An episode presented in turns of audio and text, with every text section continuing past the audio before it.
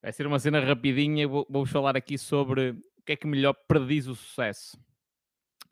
Tina Cruz, Lúcia, Vitor Oliveira, Samuel Teixeira, Carolina David, Carlos Pacheco, Transmontano 89. Como é que é, minha gente? Está tudo em ordem? Esperar só um bocadinho até o resto do pessoal entrar. Quem é que me está a ver mais no YouTube? Que deixei aí um comentáriozito. Quando eu olhar assim de lado é porque estou a ver os comentários do YouTube onde eu tenho focado muito o meu conteúdo, muito mesmo, porque no YouTube dá para a gente dissertar com, com, mais profundidade. Não é que eu tenha feito, já agora, alguém me deixou um comentário no, no perfil principal muito pertinente, que é, eh, disse-me que eu falo bem e as cenas que eu digo fazem sentido, mas que os meus vídeos no YouTube são muito curtos. Eu tenho feito isso de propósito. Porquê? Porque nós vivemos numa sociedade que quer coisas... Hum, o mais assertivas possível. A maioria das pessoas não tem tempo para estar a ver um vídeo de 20 minutos. Uh, quer dizer, tempo tem, mas não quer perder 20 minutos a ver um vídeo. E muito facilmente, quando a gente grava vídeos para o YouTube, nos perdemos no tempo e ficamos uma hora a falar. Aliás, eu gravei um review, a, a, a, minha, a minha review, sou, sou mesmo parola. gravei a minha opinião sobre um vídeo, uh, ai, gravei a minha opinião sobre um livro e o vídeo ficou com 20 minutos. Eu, oi, não faz sentido nenhum. Eu gravo a mesma coisa para o TikTok num minuto e digo mais ou menos o mesmo. Porque nós perdemos-nos no meio dos, do, da conversa, digamos assim. E estão a falar sozinho e ainda pior é isso. Tiago Pacheco ali no YouTube, como é que é? Mito voltou. Grande Nick.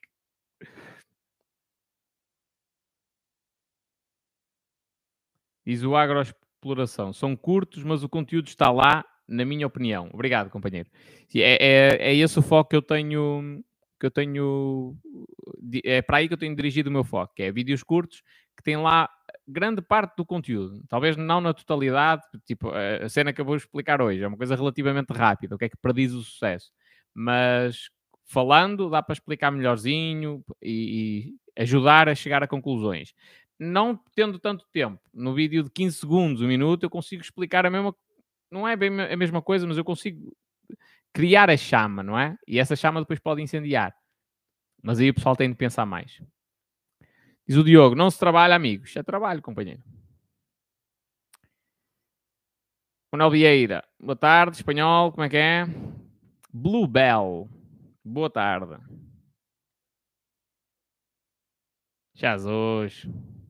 Já agora, também gostava de fazer uma pergunta ao pessoal, que é o que é que vos faz mais falta? O que é que vos está a fazer mais falta na, dentro da área da educação financeira, dinheiro, investimentos? Aquela cena ah, que ninguém fala. Eu, eu tenho uma suspeita que é onde é que eu devo de investir? Mas isso ninguém vos vai responder. DTS diz: Qual é a tua opinião sobre a legalização de cannabis para uso recreativo, quer do ponto de vista do empreendedorismo, quer do impacto social? Olha, eu não concordo com a legalização de nenhuma droga para. Hum, como é que eu vou dizer isto? Não é por não ser polémico. É, eu não concordo com a legalização de nenhuma droga quando as pessoas a começam a consumir para resolver problemas da vida delas. Imagina, qual é a minha opinião sobre a legalização do álcool para o pessoal se poder enfardar todo e uh, pá, afogar as mágoas? Não concordo. Isso não, não concordo. Apesar de que não há uma alternativa, que é vais proibir. Legalização de cannabis. Primeira coisa, eu acho que é idiota nós proibirmos a plantação de uma, de uma cena que é natural. acho que é, é, a primeira coisa é essa. Uh, depois, cada um sabe de si. Se o pessoal quiser consumir drogas e andar aí todo janado, olha, problema deles. Melhor para nós e melhor para nós que é quanto mais pessoas estiverem imundas no, ou, ou, ai, como é que eu vou dizer isto sem ferir suscetibilidades? Quanto mais pessoas estiverem uh, presas num ciclo de negatividade, melhor é para aquelas que conseguiram sair desse ciclo e que querem empreender e evoluir. A, a nível de impacto social, se se legalizar drogas, quer dizer, a questão da, das, das drogas leves, quem é que não consome drogas leves pelo facto de serem proibidas? Que eu saiba, ninguém. que eu saiba, ninguém. Portanto, é só questão de passar a ser legal e isso estar talvez até sob o controle do Estado.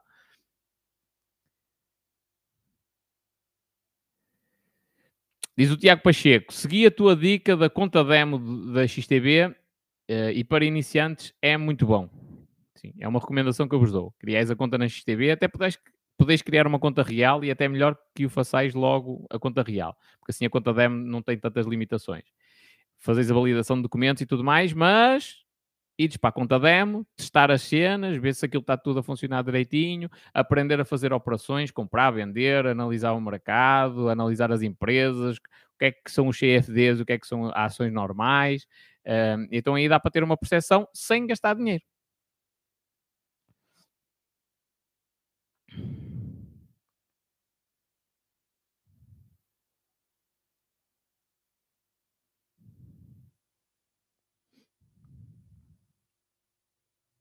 Diz o Duarte Dias: o Bitcoin continua a não deixar entrarmos já há uns meses. Como assim, companheiro?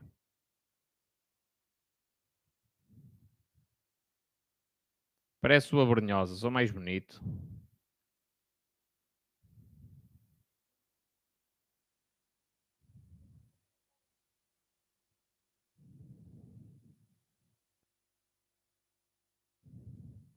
João Silva, o problema é ver, muito, é ver muita gente sem formação a responder. Aqui é, companheiro?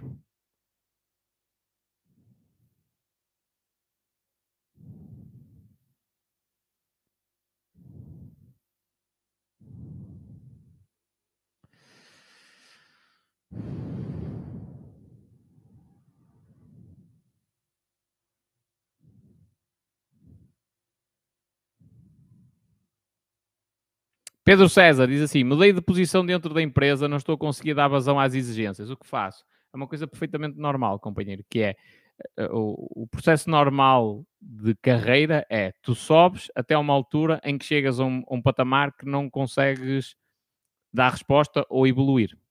Qual é que é a solução? Desenvolveste.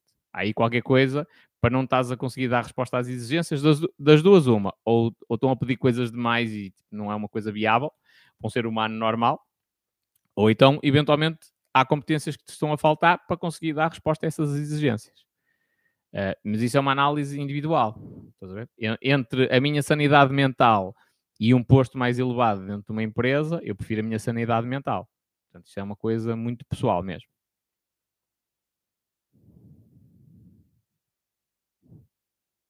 Diz o Samuel Teixeira. Eu acho que investir numa casa e pôr a render a médio e longo prazo, que é uma boa opção e sem riscos. Não, companheiro. Não há investimentos sem riscos. Olha, por exemplo, os gajos que tinham exatamente a mesma mentalidade que tu, que estavam na Ucrânia, não é? Compraram uma casa, colocaram-na para arrendamento, tinham lá inquilinos que estavam a pagar a renda certinha todos os meses e de um momento para o outro veio um míssil foi toda a vida. Tem risco. O imobiliário tem risco, como qualquer outro investimento.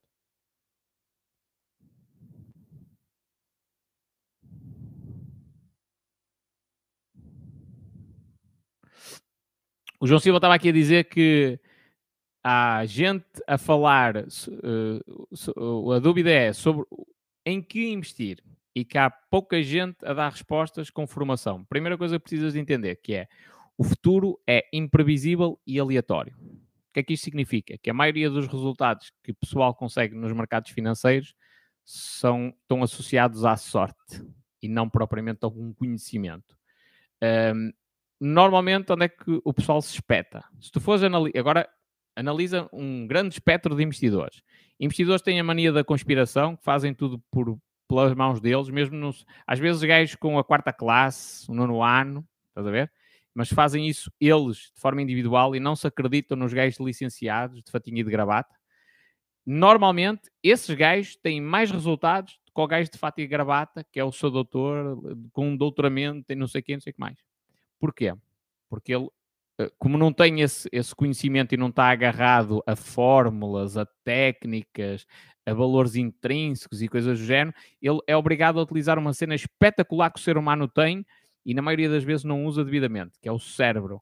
Ele tem de pensar como o, o, é que vai investir e porque é que vai investir daquela forma. Os outros gajos, muitas das vezes, agarram só a fórmulas e isso é meio caminho andado para dar merda. Porquê? Porque o futuro é aleatório e imprevisível. Portanto, quem se agarra toda a gente que tem de justificar um investimento só com números, e atenção que os números são importantes, não estou a dizer o contrário, mas só com números, porque está abaixo do valor intrínseco, há mais não sei o quê, mais isto, e, a, e esta empresa porque tem de ser líder de mercado nesta, nesta área, isso é, só revela uma coisa, isto agora não é investimento, é psicologia, é, só revela insegurança. Então, todos esses argumentos lógicos, racionais, eles existem única e exclusivamente porque na base existe uma insegurança. Mas atenção, que eu concordo com a análise de números, faz todo sentido, não é?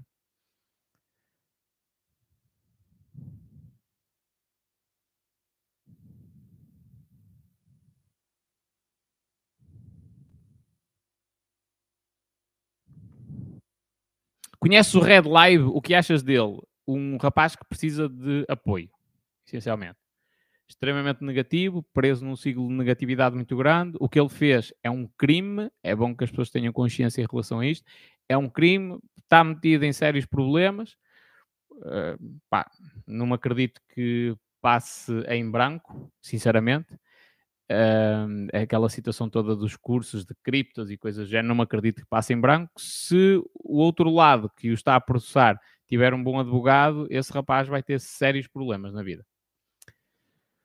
Grande Simão Patrício aqui no YouTube.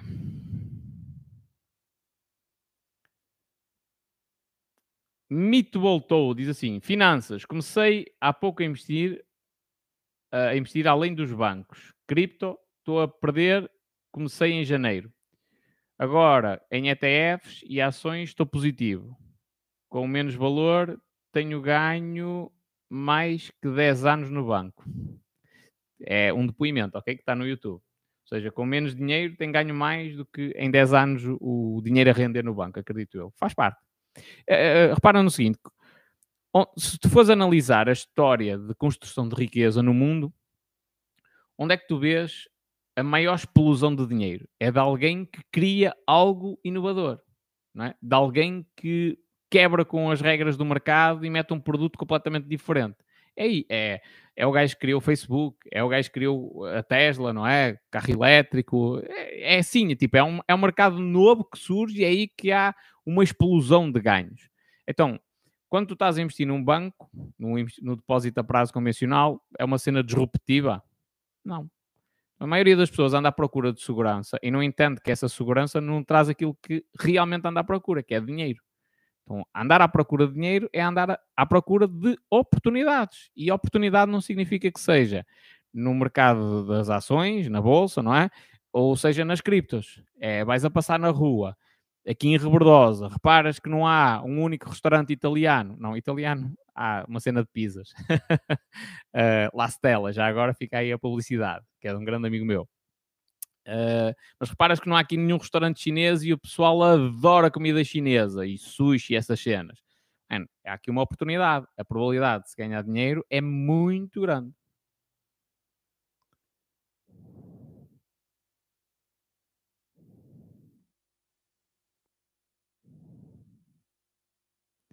O, alguém perguntou se o micro está ligado. Tá, mas está para o YouTube.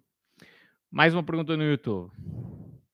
E se há um terremoto, isto a propósito do imobiliário, outra grande questão, que é, onde é que o imobiliário está muito caro? Lisboa.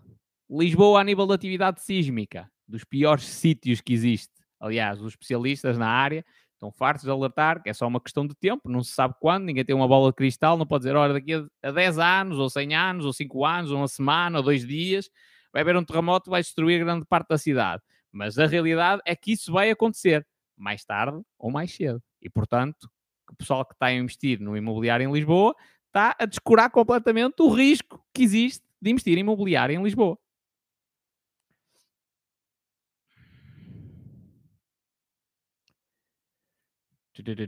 Mais aqui no. Olha o Samuel! Grande conteúdo como sempre. Este espanhol é uma máquina. Boa tarde. Obrigado, companheiro. Simão Patrício diz assim: Espanhol, o que achas do mercado Forex? Sinceramente, companheiro, não tenho interesse nenhum nesse mercado. É um mercado legal, legítimo, mas o que é que é o que é que é hum, a compra de moeda? Ou melhor, o que é que é moeda? É ar. Cada moeda de um euro que tu tens na, na, na mão custa 28 cêntimos a produzir. 28 cêntimos. Mão de obra, os metais preciosos que aquilo tem, a mão de obra, seguros, salários, tudo, tudo, tudo, custa 28 cêntimos. Portanto, eu estou a comprar uma coisa por um euro, acreditando que nas trocas entre nas conversões entre moedas, não é? Que eu vou ganhar ali uns cêntimos de uma cena que custa 28 cêntimos a produzir. Não faz sentido. Para mim, estás a ver? Além de que eu não tenho. Uma coisa é um produto teu. Um produto teu, tu até podes estar a ganhar uns cêntimos, mas tu tens controle, tu sabes quanto é que tu podes cobrar por esse produto. E podes até não aceitar baixar abaixo de determinado valor. Sobre a moeda, não tens controle, depende dos países. Portanto, eu não tenho interesse nenhum. Forex é espetacular para muita gente ganhar dinheiro a vender os cursos sobre Forex.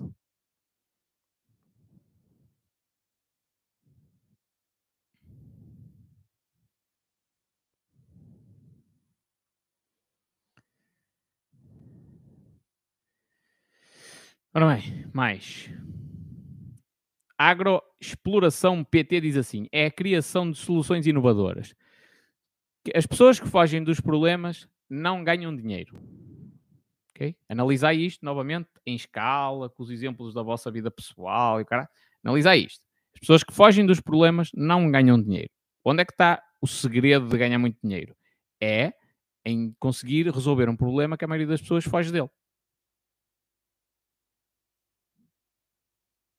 Jesus, tanto estou frustrado a querer saber porque é que eu fui demitido da função pública. Já gravei 500 vídeos a falar disso. então, eh, há um problema. Ai meu Deus, eu não queria que o problema acontecesse na minha vida. Não, ao contrário. Está aqui um problema, ok, vou aprender a lidar com ele. Ai, há um problema, pá, tens de ir falar com alguém, falar em público, tens de ir resolver uma situação tipo menos agradável e encostar alguém à parede, metaforicamente falando, ok? Não é físico, não é agressão física. E encostar alguém à parede. Ok, vou aprender a fazer isso. Vou ficar cada vez mais eficiente. Quando surgir novamente um problema exatamente igual, eu estou uma máquina.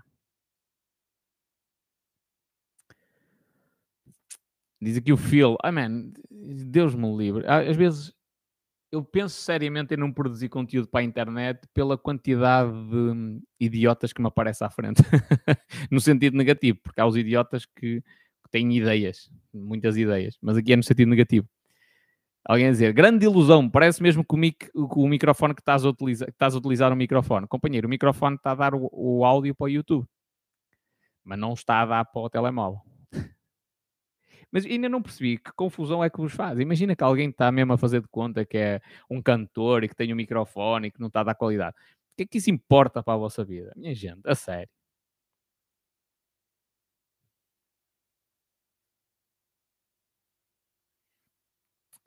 Ora bem, mais. Uh... Diz o Marcelo Diniz: muita gente faz uh, do Forex vida. Não digas as neiras, Panholito. Companheiro, muita gente faz da prostituição vida. Muita gente faz dos esquemas de pirâmide vida. Muita gente faz, e atenção que só estou a dar aqui exemplos, não é? Muita gente faz da, da trafolhice vida. Muita gente faz da política vida. Portanto, dá para ganhar dinheiro em tudo o que tu possas imaginar, seja um negócio honesto ou não. O que é que eu quero dizer com isto? Por uma questão de princípio, para mim não faz sentido a compra de moeda. Não quer dizer, é uma coisa legal. Eu que eu não estou a dizer que há nada de mal. É uma coisa legal. Para mim não faz sentido. Eu não vou apoiar e incentivar pessoas a olharem para o Forex de uma maneira espetacular, que aquilo é o, a joia da coroa, é assim que eles vão tornar o Cristiano Ronaldo das finanças, se eu não acredito nisso. Já se me disseres assim, olha, mas cripto, Bitcoin, é uma cena que tem muito mais risco do que comprar moedas. É verdade.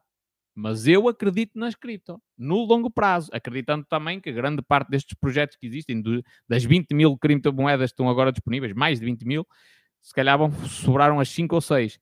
Então eu acredito que grande parte dos projetos vão desaparecer, mas eu acredito que no longo prazo, blockchain e a tecnologia que está por trás das criptomoedas vão causar uma revolução tão grande no mundo que realmente, para mim, faz sentido investir lá.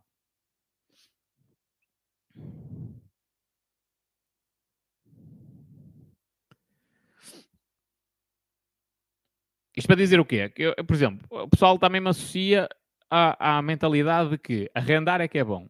Não. A minha resposta é sempre a mesma. É a minha e é, é a única resposta correta. Comprar ou arrendar? Depende. Não há uma resposta certa. Depende. Portanto, eu não posso estar a dizer, ai, arrendar é que é bom, ai, comprar é que é bom, quando na, quando na realidade depende de situação para situação. Quando eu digo depende, vem logo 500 consultores imobiliários apontar o dedo e dizer está errado por isto, isto, isto, isto, isto. Está errado para tu venderes o imóvel. Não é? Portanto, se eu vendesse um curso Forex e viesse aqui dizer que Forex é que é espetacular, pá, tenho legitimidade para dizer isso. Não. Tipo, a minha opinião não é totalmente imparcial. Não quer dizer que aquilo que eu esteja a vender seja ilegal. Pedro Performance diz assim: não é muito dentro da tua área de saber, mas o que te apraz o nome Cristina Ferreira. Cristina Ferreira é uma empresária espetacular, companhia.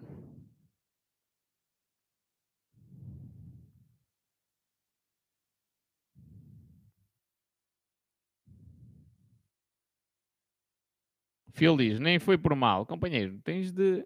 Tudo bem, estás perdoado a cena do microfone, mas tens de entender que são coisas naturais. Faz ao YouTube, vais perceber, estão lá 12 pessoas. Jesus, 12 pessoas. O pessoal está de férias a assistir tem uma qualidade de som completamente diferente. E se forem mulheres, estão-me a ouvir a falar ao ouvidinho, que metam os fones. Olha que isso é uma experiência única. Alguém está aqui a perguntar o horário que eu estou a fazer lives. Ora bem, a live 2 é, acaba por ser também uma experiência e depois daqui um bocadinho vou treinar pernas e depois de treinar pernas vou ficar sem paciência para fazer live. Diz o Fábio Brites, espanhol e gajas nuas. Se for na vida real, aceito. Na internet, não tenho grande interesse. Pornografia é um dos problemas do século XXI. A minha pergunta passou, não sei qual era, companheiro. Algumas passam à frente. Posso saber a tua opinião sobre o André Ventura? Não tenho uma opinião formada. Acho que é importante haver gente de todos os quadrantes para abanar a casa, mas eu não, não conheço o André Ventura, não sei se, o, se as intenções dele são boas.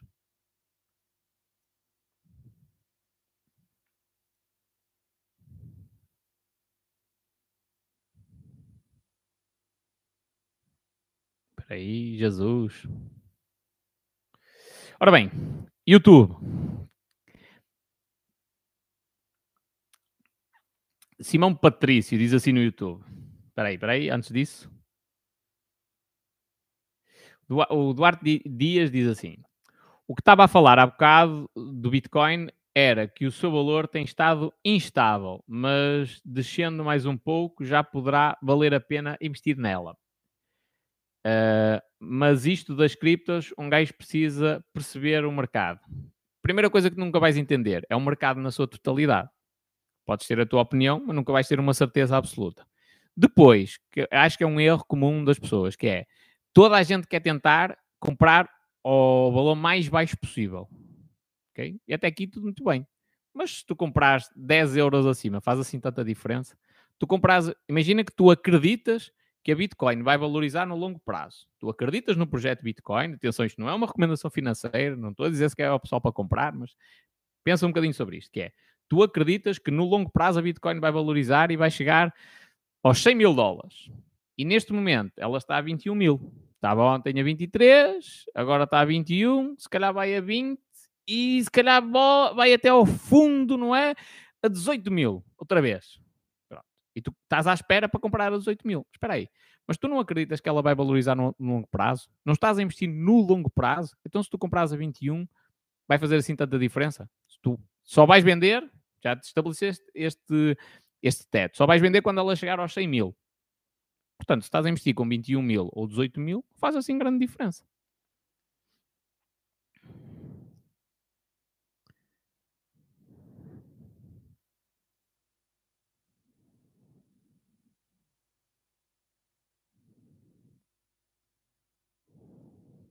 Podia fazer sentido, era uma peruca. Não, não faz sentido nenhum. Peruca para quê? Para mostrar que sou inseguro? Não sou inseguro, companhia. No outro dia, é engraçado, eu gravei um vídeo uh, e gravei de propósito para aquela pessoa, explicar porque é que eu não namoraria com uma pessoa obesa. Okay? E fiz aquilo com outro objetivo por trás, que é incentivar a pessoa. Um, e curiosamente só recebi comentários negativos de gordas. não houve nenhuma gaja boa como todo que chegasse lá e dissesse assim: ah pá, não concordo contigo, está a ser uma besta. É, só gordas é que foram reclamar. Facto, ok? Quem quiser que vá procurar o vídeo e que vá lá ver.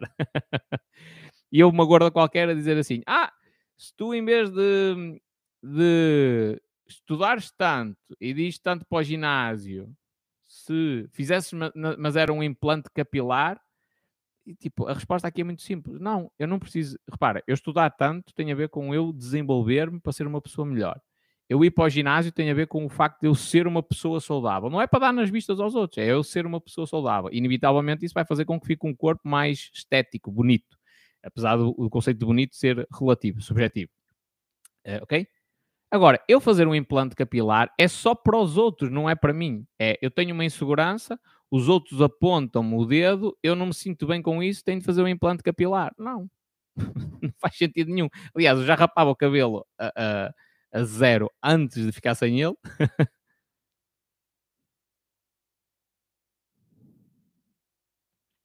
Ora bem, vou correr aqui os comentários para baixo no TikTok. Já, já está muita coisa. E no YouTube. Ora bem.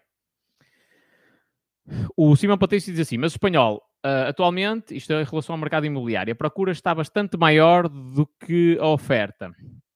Achas que a crise imobiliária será como 2008?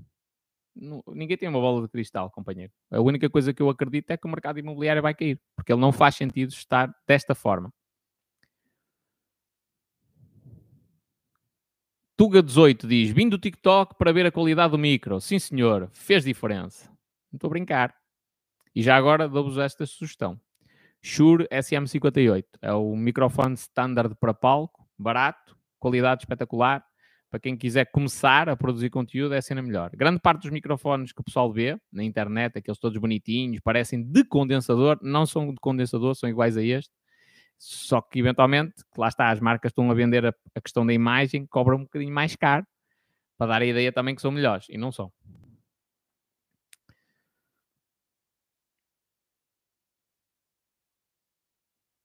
André Teixeira diz assim: Sabes o que é necessário para, para ser legal construir um bungalow ou uma tiny house num terreno teu?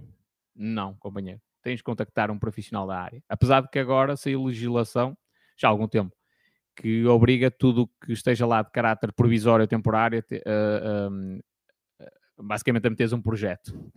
Queres instalar um, um desses, uma dessas cenas, tem de cumprir todas as regras de construção normais.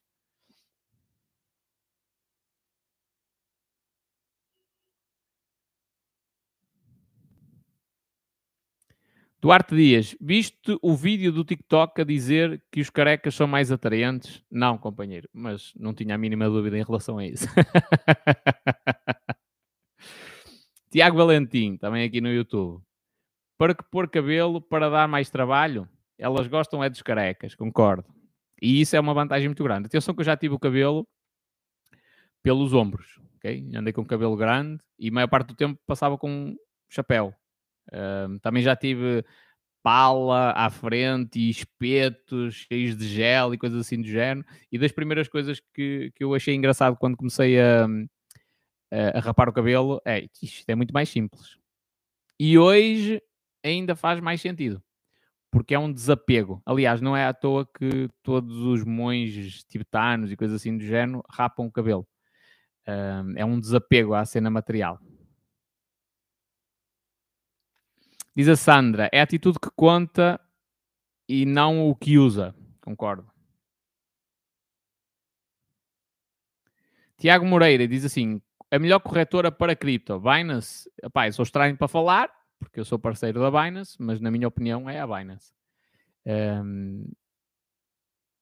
Deixa-me só silenciar aqui este chaval. Companheiro, eu tenho mesmo pena de ti. Aqui o Ivo Costa. Tenho mesmo pena de ti. Tu és um rapaz novito mas estás preso num ciclo de negatividade tão grande, a tua, a tua, o teu ambiente familiar deve ser uma cena terrível, companheiro. Um, e estou-te a silenciar, não é por maldade, é mesmo. Lá está. Se tiveres uma maçã podre no meio da fruteira, as outras maçãs vão ficar todas podres, estás a ver? Estou a, a zelar pelas condições das outras pessoas, uh, que também estou aqui a assistir à live, para elas não ficarem com essa negatividade toda, mas tenho mesmo pena de ti. Não estou a dizer isto para te massacrar, estou a dizer que se algum dia precisares de ajuda é só mandares um e-mail. Um, Binance, melhor corretora? Na minha opinião, sim, companheiro, de longe. É, é, mai, melhor e maior. Estás a ver? Está cada vez mais centralizada, mas eu acho que no futuro tudo o que diga respeito a criptos vai ficar um bocadinho dessa forma. Vai ser um bocado impossível manter um mercado completamente descentralizado. Apesar de que isso era uma boa ideia.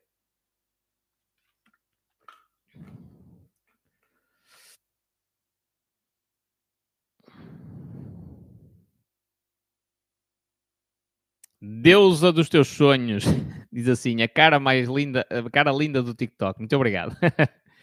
Cristina Santos, e o facto de comprar ações é bom? Ora bem, Cristina, se tu compras uma ação, ela valorizar e ganhar dinheiro, é bom. Se compras uma ação, ela desvalorizar e perder dinheiro, é mau. é?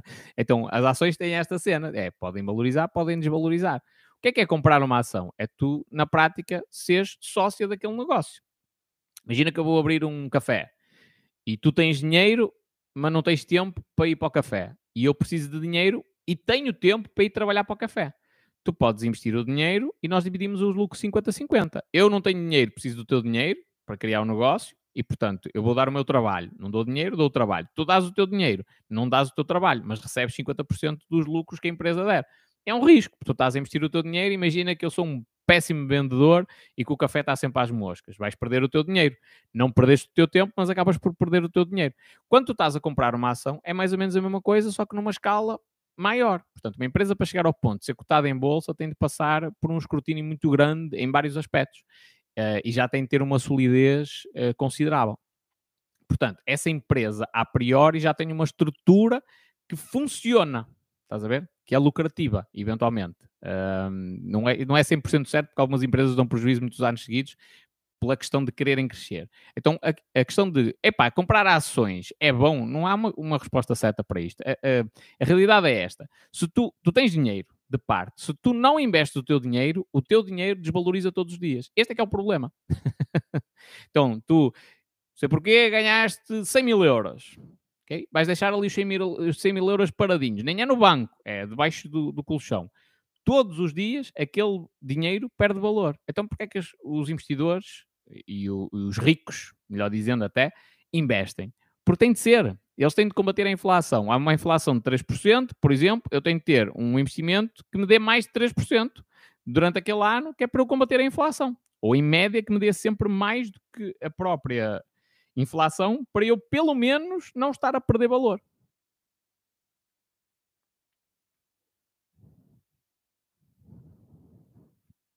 Patrícia Bessa, a minha filha foi morar junto com um namorado, paga 450 euros de renda, acredito eu, e achas que fez mal? Por favor, dá-me uma resposta. Olha, uh, acho que a ideia de testar o, o, o, o relacionamento no dia a dia, acho que é uma boa ideia. 450 euros vai depender de quanto é que ela ganha. E ele.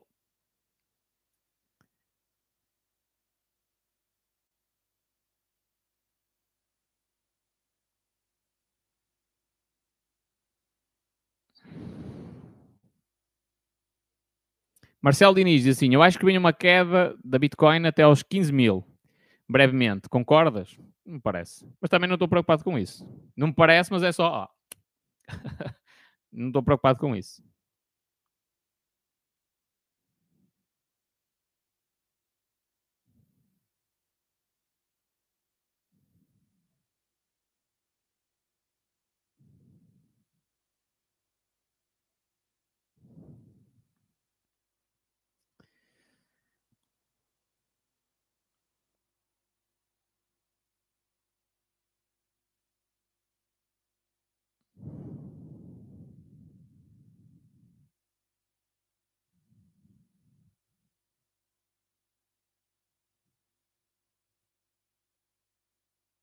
Deixa eu correr aqui os comentários para baixo.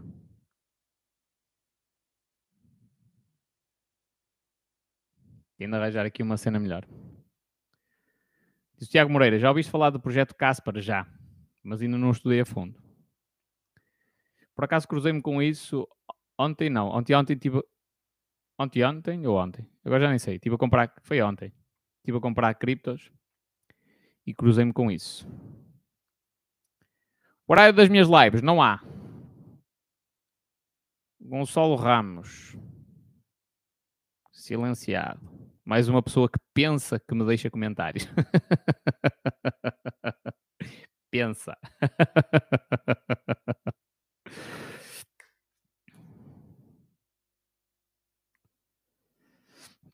Sandra Almeida Makeup. Eu uso marcas, dá status para quem usa. Errado está em ostentar algo que não é real.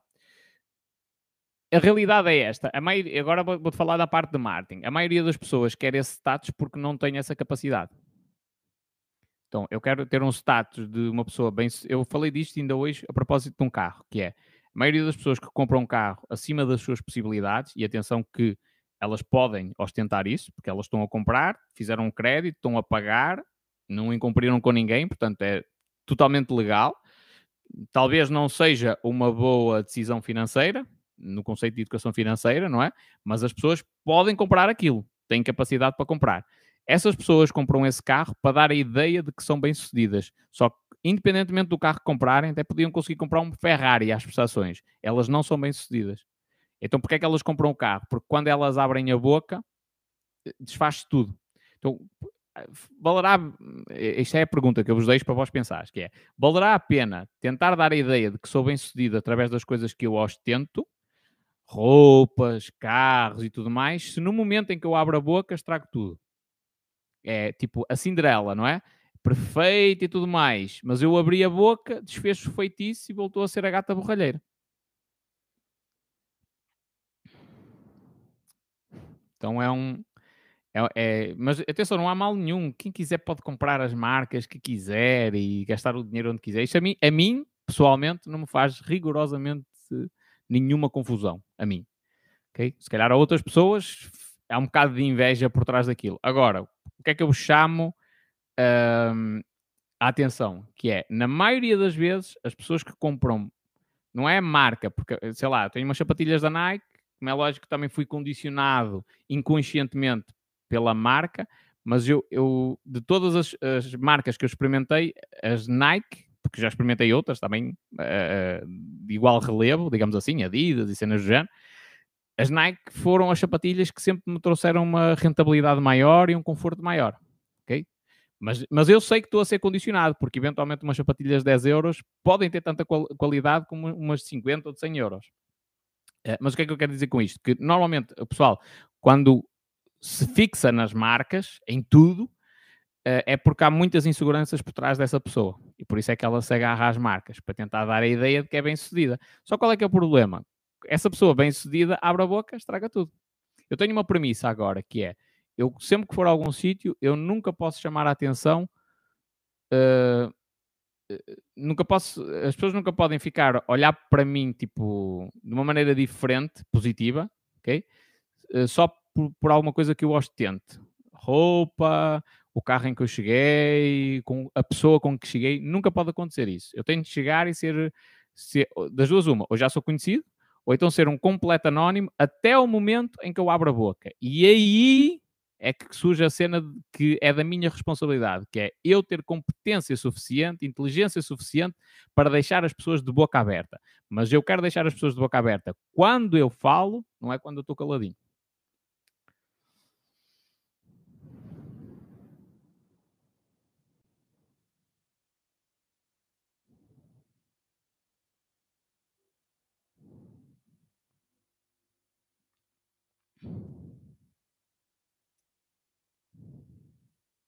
Gonçalo Alves diz aqui: investimentos sem risco, podes falar sobre isso? Não, não existe. Não há investimentos sem risco. E quanto mais te tentam vender esse, essa segurança e quanto mais te falam em garantias e seguros que existem, coisas do género, mais arriscados são esses investimentos. Que normalmente esses investimentos que são vendidos entre aspas, com a ideia de que não têm risco ou têm baixo risco, são investimentos na banca, uh, do Estado, estás a ver? Portanto, os maiores vigaristas são os, é o pessoal que está a tentar vender isto, na minha opinião.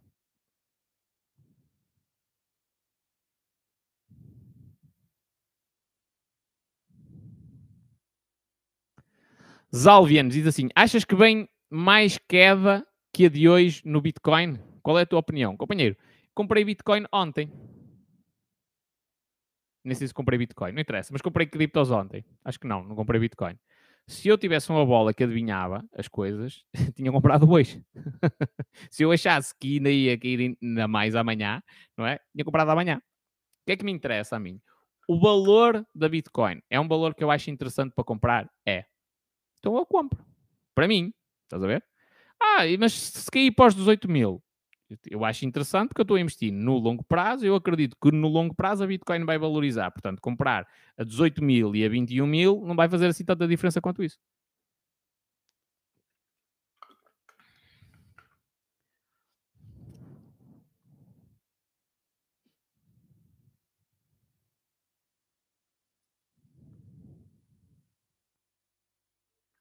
Diogo Santos, tem uma dúvida. Trabalho numa empresa de serviços temporários, ainda não recebi qualquer contrato, já trabalho lá um mês. Pronto, deixa estar caladinho, companheiro. Não reclames, deixa estar. No máximo, no final de um ano, sem te darem contrato, estás efetivo.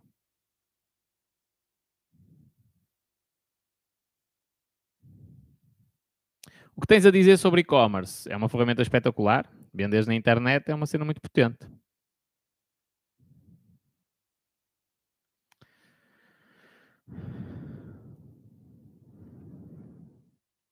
Diz o Fernando, eu acho que trabalhar é um bom investimento desde que sobre 30% 40%. Aqui eu acredito que estás-me a falar em, em, trabalhar por conta de outrem. Não considero que trabalhar por conta de outrem seja um bom investimento. Só que há uma questão que é rouba-te a liberdade. É, trabalhar, nós vamos acabar por trabalhar sempre. Seja em empreender, seja... Até o gajo que é só investidor, que anda de um lado para o outro a selecionar os investimentos onde vai meter o dinheiro dele. Até esse gajo trabalha. Ele tem de analisar, tem de tomar uma série de decisões, portanto. E o trabalho faz parte. Nós temos de ter uma sensação de propósito, senão sentimos-nos inúteis e entramos em depressão. Portanto, trabalhar nós todos vamos trabalhar. A única questão é que algumas coisas nos tiram a cena mais preciosa que o ser humano tem e que nasce com ela, que é a liberdade. Pronto. Então, quando tu trabalhas por conta de outrem, lá está. É um compromisso, tens de estar lá, aquelas horas, durante aquele período, fazer aquilo, não tens a, a tua liberdade total. Hoje vamos falar de uma cena e não me vou adiantar muito mais, porque senão depois também me vou atrasar e eu quero ir treinar. Uh, uh, que é o que é que, o que é que melhor pode predizer o sucesso? O que é que pode antever o sucesso de uma pessoa? Já agora deixei aí nos comentários para eu ter essa percepção. O Tiago Valentim no YouTube. Mais vale comprar casa, pagas um quarto da prestação, uh, as rendas estão muito caras. Não é verdade, companheiro. Num, num, uh, o, a poupança não é dessa, dessa ordem, na maioria dos casos. E depois a questão é: depende de situação para situação. Eu não estou a dizer que comprar casa é errado, só estou a dizer que depende. Ah, imagina, o gajo, olha, nem de propósito, vamos falar aqui do, do, dos gelados Ben e Jerry, acho que é assim, não é?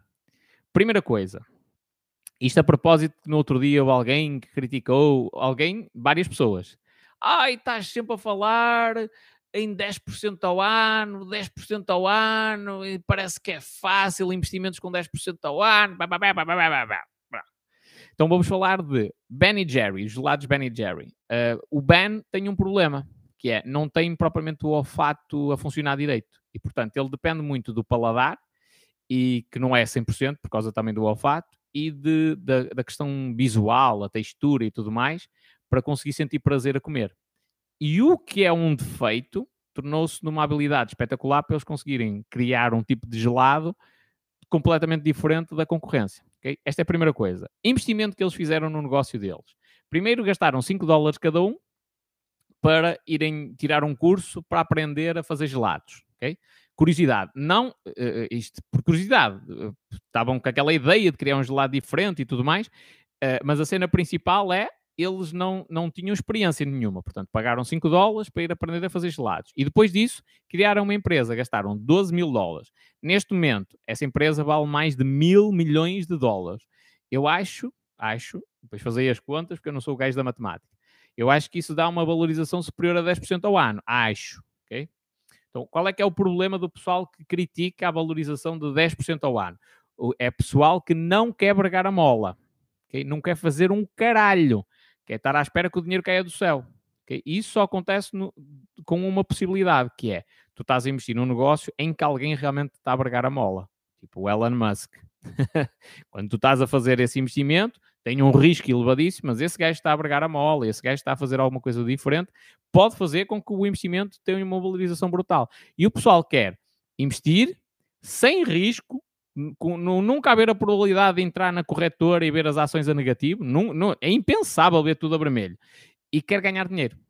Não existe isso. Para quem, para quem tem esta mentalidade e critica, aí que fala-se de 10% ao ano, meus filhos, trabalhai, uh, uh, dedicai-vos a ser o melhor possível no vosso trabalho, a ser as pessoas mais competentes, para subir o máximo de posto e adaptai os vossos, as vossas despesas ao nível de vida que vós conseguiste com aquele salário ali, para não entrar em dívidas e tudo mais. E o vosso limite é este, não vai passar daí.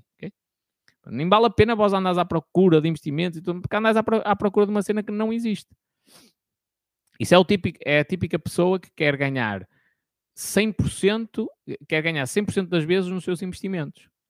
E depois existem o pessoal associado à matemática, não é? Muito, não percebem um caralho de ser humano, de, de, do que nos faz mover e o que nos faz interagir uns com os outros. São as, as pessoas ultra racionais que só ligam à parte matemática. Esses daí já investem com uma mentalidade diferente, que é 51% das vezes eu tenho que estar certo. E, 5, e 49 posso falhar, mas desde que aqueles 51 dê lucro, está tudo. Não é? Pronto, menos mal, mas também está errada esta mentalidade, porque na realidade, e recomendo um livro que é O Cisne Negro, do Nassim Nicolas Taleb, um investimento pode fazer a diferença na tua vida toda. Um investimento pode se tornar numa cena absurdamente rentável. Um. Ou seja, tu podes falhar 99,99% ,99 dos teus investimentos e haver um investimento que te dá uma fortuna gigantesca. Agora, esse investimento vai acontecer de tu pegares em 10 euros, uh, meteres numa cripto qualquer e tornas-te assim milionário? Dificilmente. Normalmente, esse tipo de investimento é um investimento, se calhar, até próprio. És tu que estás a criar o teu negócio, és tu que está, lá está, vais criar um tipo de gelado completamente diferente daquilo que existe. Investiram 12 mil dólares, mais os 10 dólares do, dos cursos que os dois fizeram para aprender a fazer gelados, e hoje tem um negócio avaliado em a mais de mil milhões de dólares. Estás a entender? Então, quem quer ganhar dinheiro tem de estar disposto a esta cena.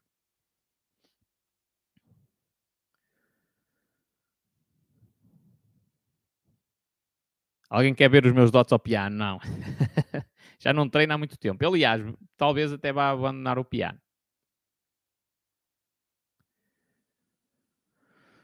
Sandra Almeida diz assim: vi o vídeo em que falavas do vídeo Pai Rico, Pai Pobre. Mais alguma sugestão de livro? Uh, depende, depende do que tu queres aprender. Mas sobre essa temática de dinheiro e tudo mais, Segredos da Mente Milionária. Segredos da Mente Milionária. O Penso e Fico Rico do Napoleon Hill é um clássico, também vale a pena.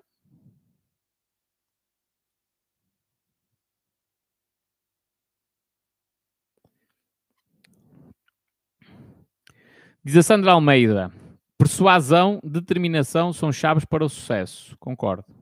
Concordo com isso. Aliás, eu vou lançar um curso online, nem sei se já devia estar a dizer isto. Um, a priori, vou, vou dizer assim, a priori vou lançar um curso online que é um curso sobre persuasão, precisamente por isso.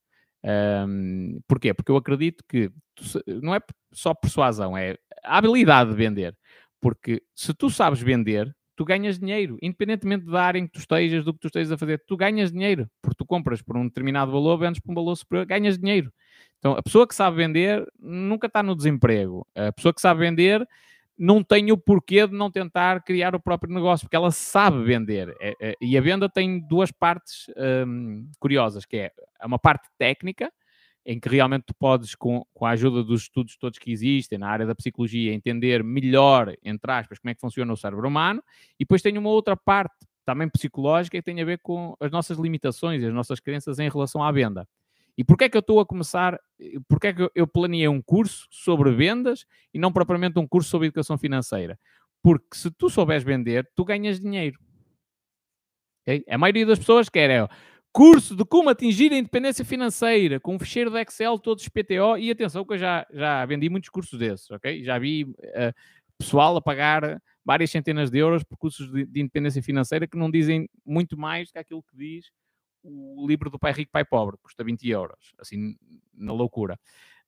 Um, e o pessoal paga 500 euros só para ter um gajo a dizer as, as, mesmas cenas e mandar um ficheiro de Excel todo espetacular onde faz as contas como é que vais ficar milionário. Só que a diferença entre tu dizeres que vais fazer dieta e tu fazeres dieta é gigantesca. E é aí que a maioria das pessoas falha. Portanto, porque é que eu acredito que essa cena de saber vender é o principal? Porque é aí que te dá dinheiro. Diz o Miguel Rodrigues: esse piano é um passivo? É. Um piano, todos os anos tens de o afinar uma a duas vezes e só isso são 60 euros. Portanto, é um, passivo, é um passivo totalmente. O que não significa que tu, não, tu também tens passivos, tens, de certeza. Portanto, toda a gente tem os seus passivos. O que é que é importante? É tu teres um conjunto de ativos que pagam os teus passivos. E teres um balanço, eh, não é balanço, é um desnível considerável. Tens muito mais ativos do que passivos. Sem limites, e assim, que aconselhas para primeiro investimento com pouco dinheiro? Não te aconselho nada, companheiro. Quem te dá conselhos financeiros tem de estar habilitado legalmente para o fazer. Eu tenho um vídeo no meu canal do YouTube que eu aconselho-te a ver. E isto não é um conselho financeiro, é um conselho para tu veres um, um vídeo no YouTube que é investir 50 euros por mês. O que é que eu faria se voltasse atrás no tempo e tivesse que começar a investir 50 euros por mês? Tens lá a minha lógica por trás disso.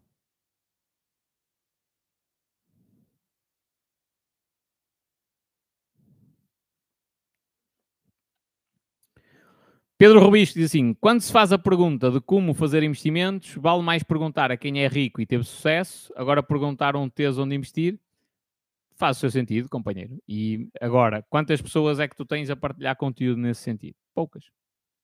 Eu, eu para aprender, olha, eu felizmente tenho, tenho no meu círculo de amigos bastantes pessoas com dinheiro.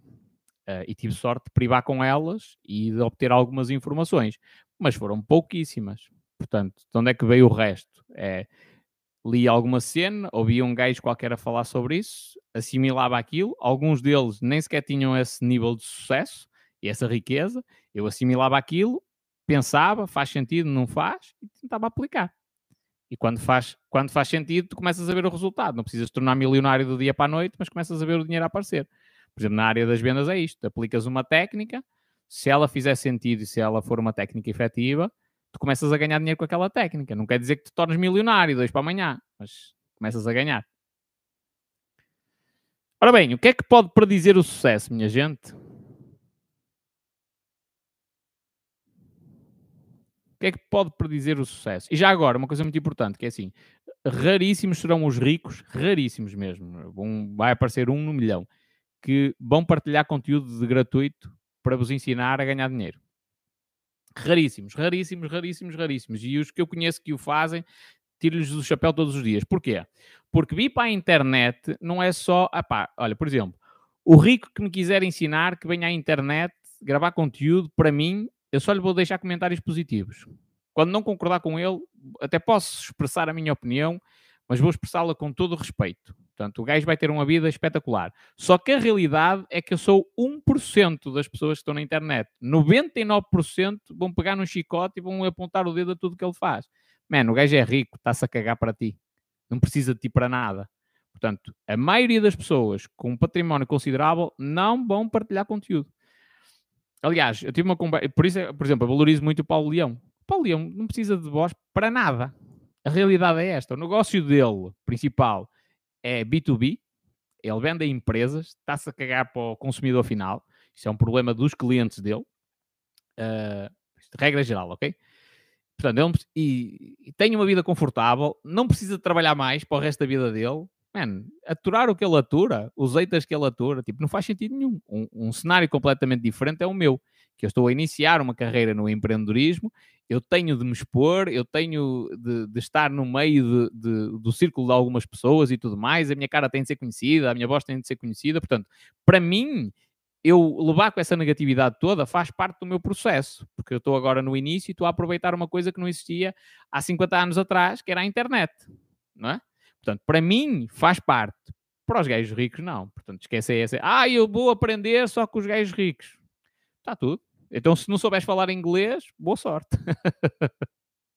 é? É, é, é, curioso, eu não sei se vós analisaste, por exemplo, um, há dois canais brasileiros engraçados, que é o Primo Rico e o Primo Pobre, apesar de que o Primo Pobre é relativamente recente. Mas o Primo Rico, do Tiago Negro, o Tiago Negro não era milionário quando começou a gravar aquilo. Portanto, ele começou a, gravar conteúdo, começou a ajudar pessoas e no processo enriqueceu. É esta a, a, a caminhada normal, ok? Então, o pessoal que está à espera só do gajo que está no fundo do, do, da caminhada ensinar, está muito enganado. E às vezes não aprende tanto. Porquê? É lógico que o gajo que já passou pelo processo todo tem uma experiência muito maior. E já passou por mais situações, pode ensinar mais coisas. Mas também está muito distante do ponto em que tu te encontras. E o que é que isso significa? Que ele às vezes já não tem bem a percepção do que é que é estar naquele ponto. Porquê é que eu te estou a dizer isto? Porque às vezes um gajo que está dois passos à tua frente recorda-se perfeitamente das dificuldades que teve há um ano atrás. E eh, pega, dá-te a mão e sabe como te ajudar.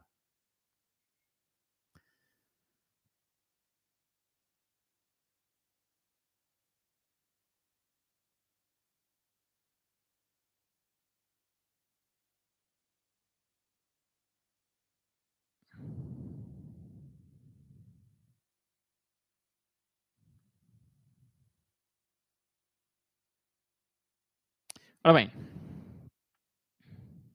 diz o Rafa Barbosa, para quando o espanhol na Twitch? Acho que para mim não faz grande sentido, companheiro. As minhas lives eram transmitidas na Twitch, mas não tinha assim grande audiência.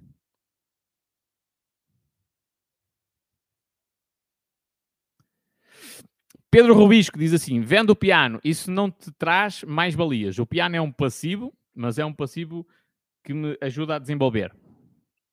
Já agora, para quem tiver filhos mais novos, que acredito que seja o teu caso, um, ehm, tudo o que sejam exercícios que obrigam a uma coordenação eh, entre mão esquerda e mão direita fazem com que haja uma conexão no teu cérebro entre hemisfério direito e esquerdo mais precisa, digamos assim. O piano é excelente para tu desenvolveres muita coisa. Disciplina, uh, uh, espírito de sacrifício, porque é preciso às vezes estar sentado aqui durante muitas horas. Uh, e depois é esta cena: tu tocas uma melodia com a mão esquerda, outra com a mão direita, faz o teu cérebro perceber coisas que um comum mortal não entende. A maioria, imagina, música. A maioria das pessoas, se eu meter coisas, sei lá, de bar, elas nem sequer entendem o discurso que está a acontecer. E aquilo tem uma lógica. É quase como se tivessem duas pessoas a falar umas com as outras, ou três, ou cinco. um, mas a maioria das pessoas não entende isso. Porquê? Porque não, não, não conseguiu ter aquela, aquele ajuste fino para perceber essas nuances de, de que uma nota está a falar com a outra, um lado está a falar com o outro. Eles não entendem. Eles ouvem um barulho e depois dizem se gostam ou não, mas não percebem a parte técnica.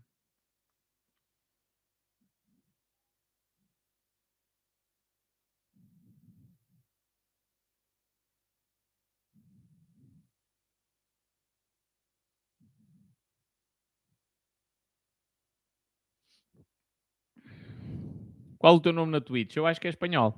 Acho.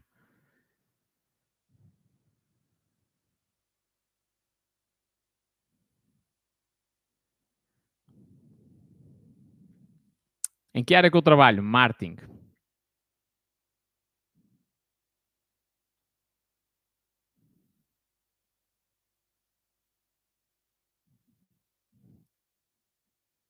Conduzir é igual? Não propriamente. Conduzir não é igual ao piano. É lógico que tens de ter uma coordenação diferente, mas o piano é uma cena mesmo muito, muito exigente. Porque é, é a coordenação entre mão esquerda, mão direita, cinco dedos na mão esquerda contra cinco dedos na mão direita, às vezes a fazer coisas completamente diferentes. Depois ainda tens a coordenação com os pés. E depois ainda tens outra parte, que é tecnicamente pode ser muito bom na, na execução da peça, mas depois tens a parte, vou dizer, espiritual da coisa, que é, tens, tens uma...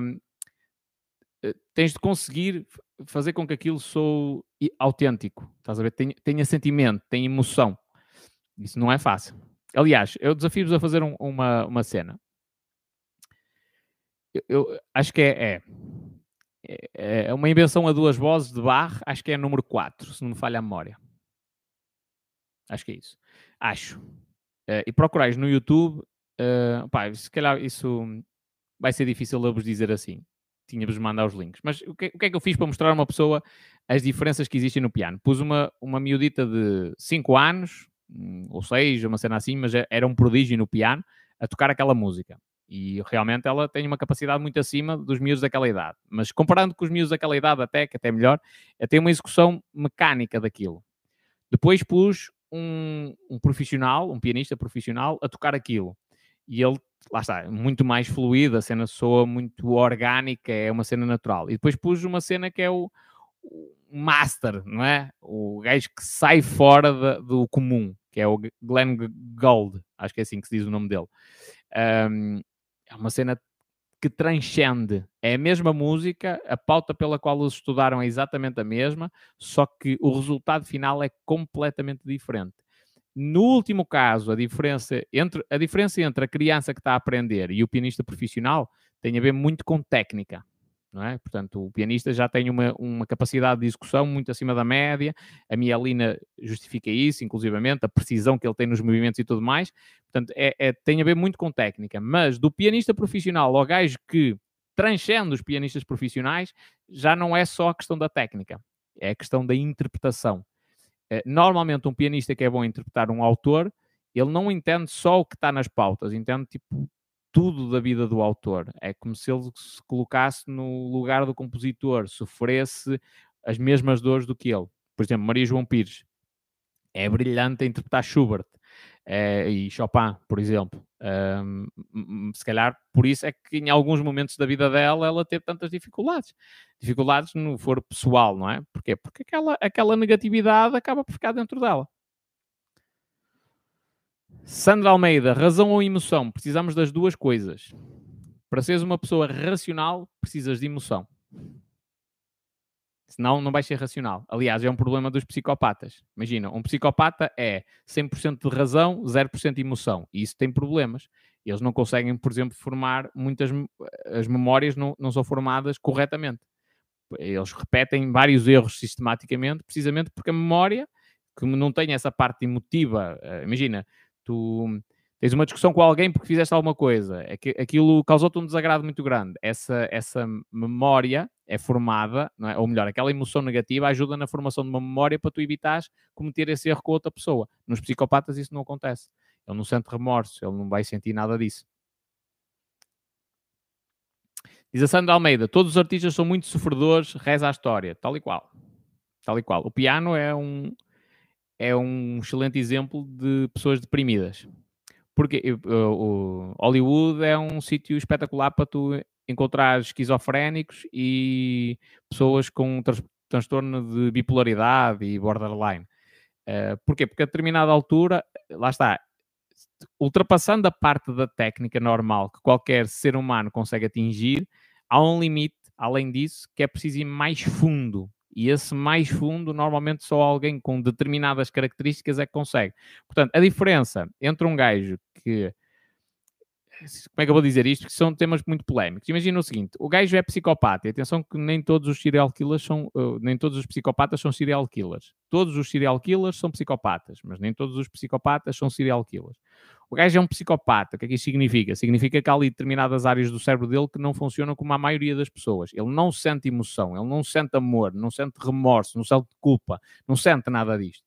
Uh, se ele estiver num ambiente propício a isso, o gajo pode ser um gênio que muda o mundo.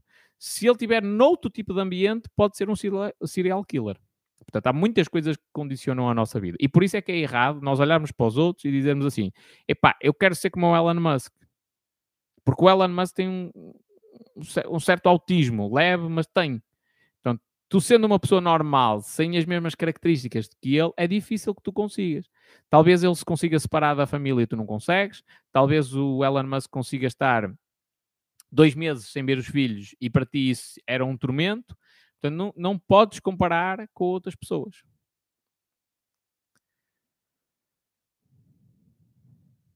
Diz a Sandra, os psicopatas têm patologia desde crianças, já, já nascem assim. Ninguém se torna, já nascem assim, tal e qual. Tal e qual. Os que se tornam é, são os sociopatas. Que é um, uma cena mais leve, digamos assim. Bem, minha gente, eu perguntei-vos aí uma cena que era importante, que é o que é que pode predizer o sucesso de alguém?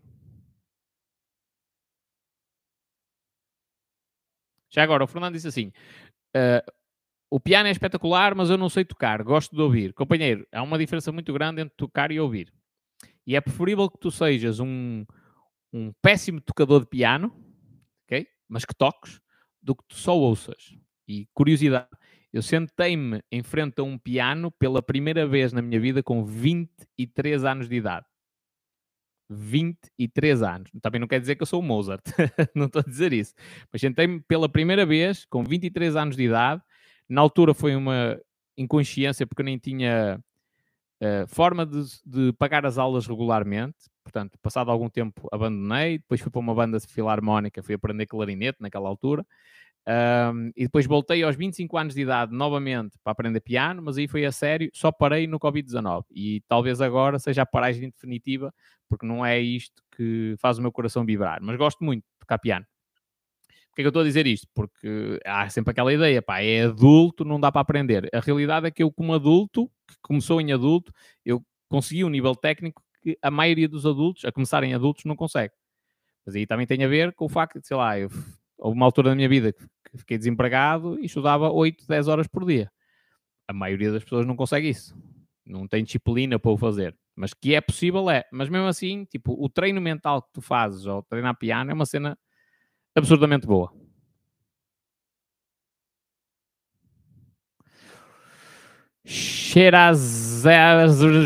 vem diz assim: que cena essencial que pode predizer o sucesso, o foco?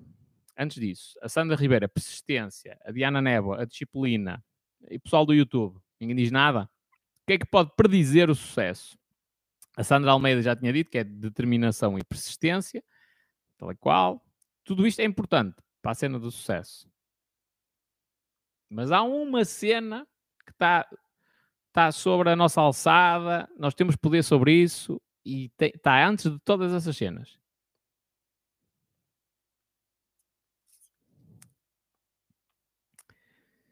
Shera diz a ideia.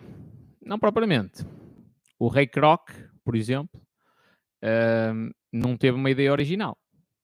Não, não foi nada para além. Ele era vendedor de, de milkshakes. Havia uma, uma delegação, uma empresa, que, sua cliente, que vendia sete vezes mais do que os outros. Ele decidiu ir lá visitar e entendeu o que é que os gajos criaram de inovador. Mas foi ele que criou o um negócio gigantesco que é a cadeia McDonald's. Então a ideia nem sempre é tudo. Os gajos que criaram o rato e o teclado não ganharam tanto dinheiro como o Steve Jobs que aplicou as invenções deles. Diana Nebo diz força de vontade. A Sandra também a dizer vontade.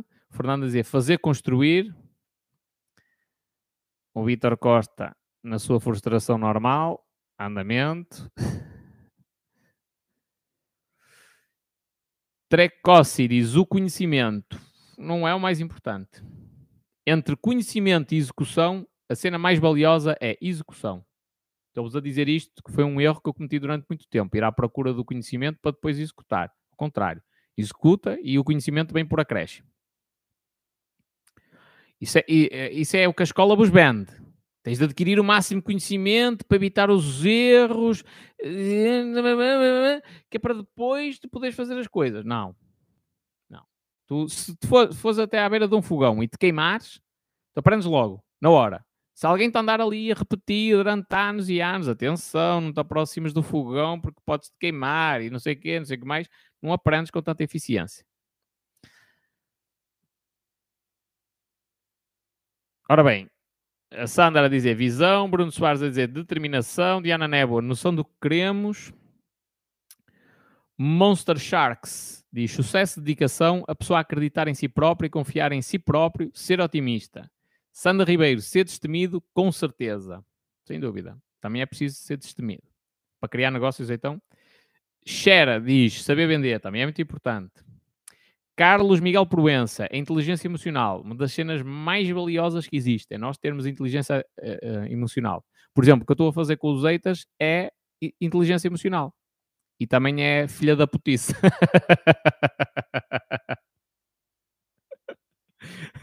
a inteligência emocional porquê?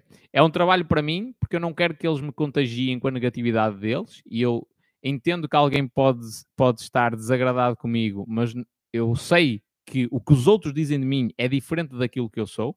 Esta é a primeira cena. E depois a parte da filha da petiça é que eu faço questão deles se sentirem mal.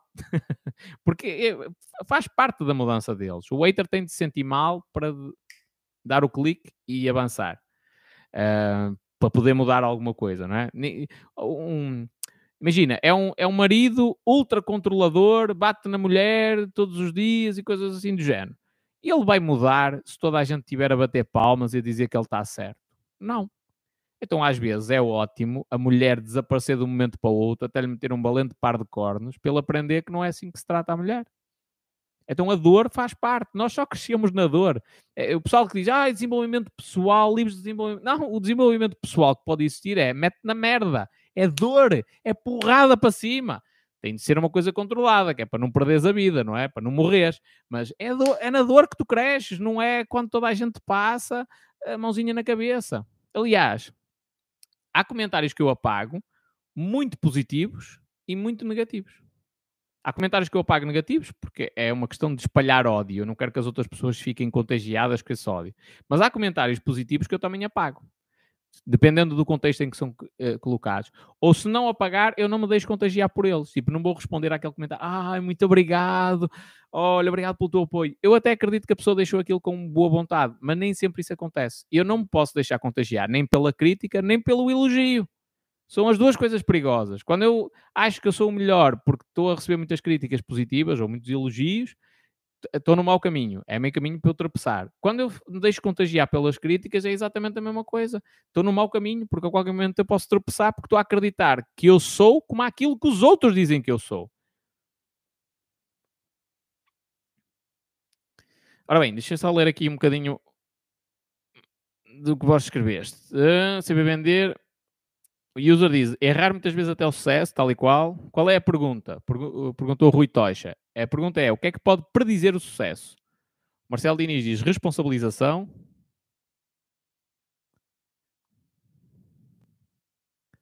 Fernando, acreditar. Diama na névoa, empreender.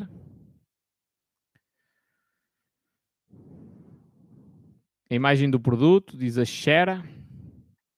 Ora bem, o que é que pode predizer o sucesso? Vou agora entrar na parte de conteúdo, mas vai ser rápido. É 5, 7 minutos. Ora bem, o que é que pode predizer o sucesso? A vossa capacidade para abdicar da recompensa imediata em prol de uma recompensa futura.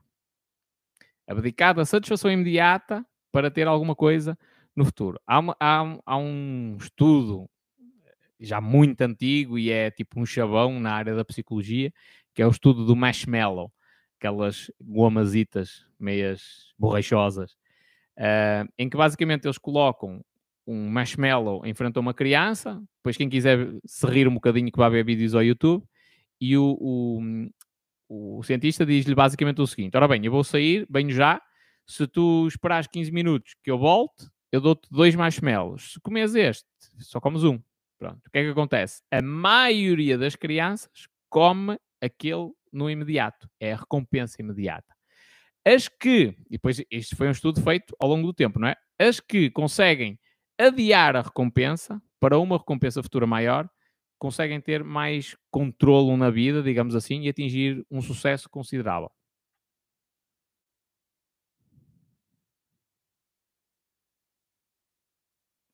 Aí.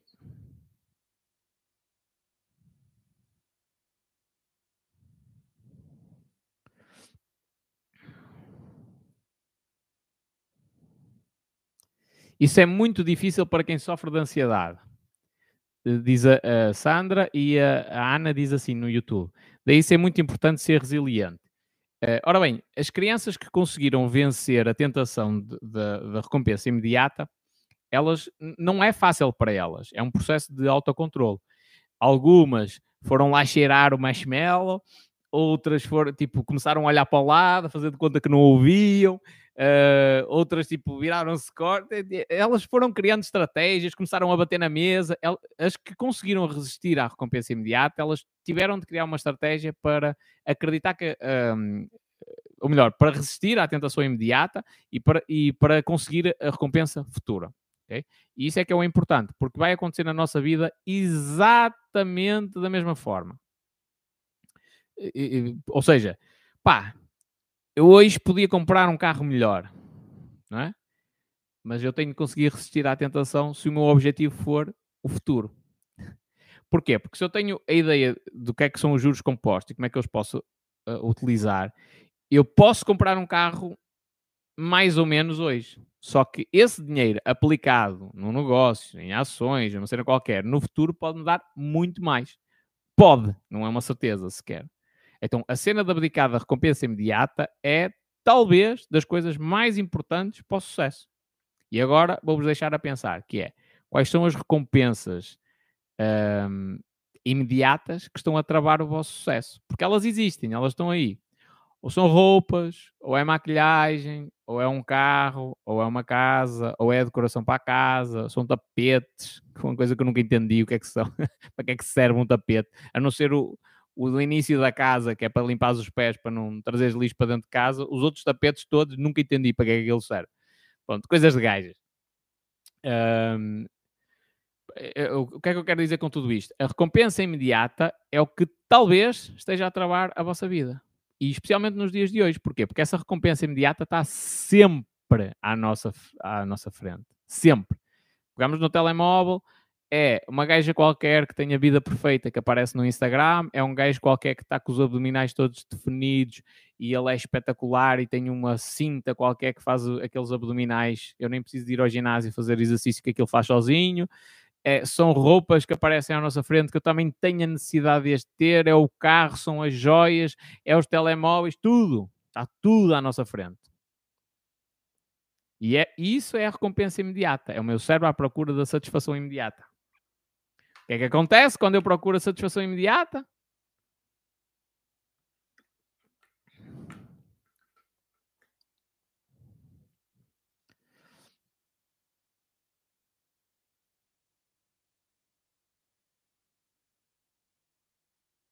Hum, hum, hum. Diz o Tiago de Silva: sou teu hater, mas em muitos uh, assuntos tens razão. Eu adoro haters, companheiro. Outro dia, um amigo meu no ginásio que disse assim: Olha, tenho um colega meu que é teu hater.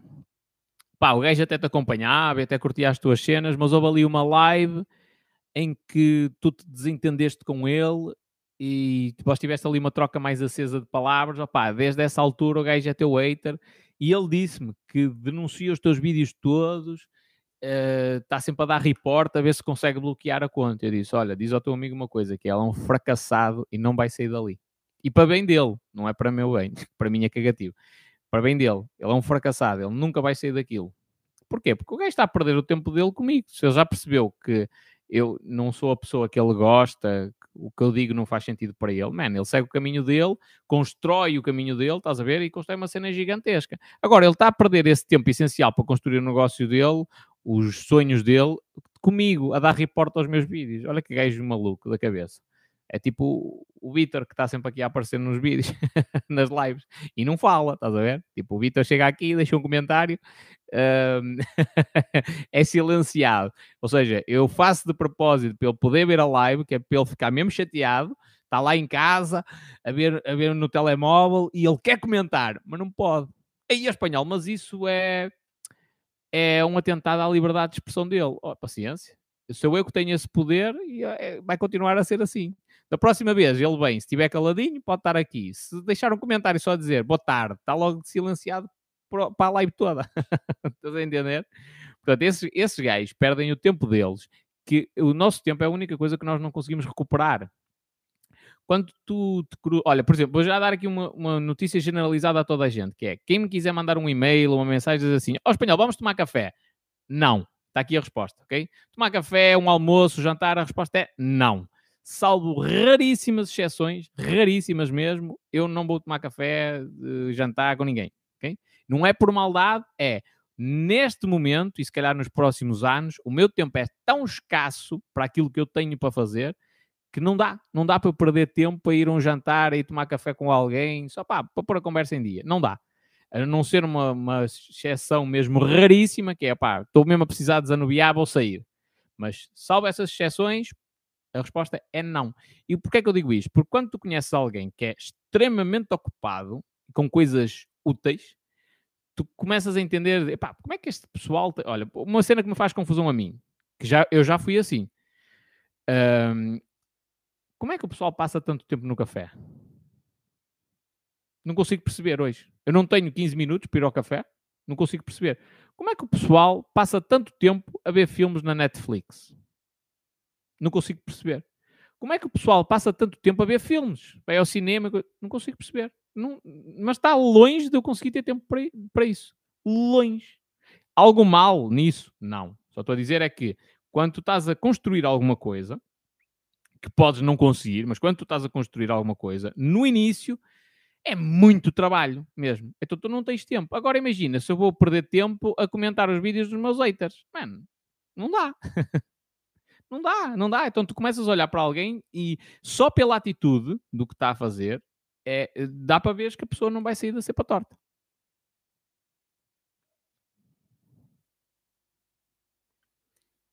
Diz o Tiago Silva aqui uma coisa que é Tiago, agora vou-te dizer uma cena. Disseste que eras meu hater e eu vou-te dizer isto não é para te magoar, é para tu pensares profundamente, que é estás preso num ciclo de negatividade, companheiro. A tua vida não avança porque tu só vês negatividade. Então, se só vês coisas tristes e desilusões e, e para os outros é que é fácil, os outros têm a vida toda facilitada e tal, pá, é, isso é uma desculpa também para ti mesmo para tu não avançares.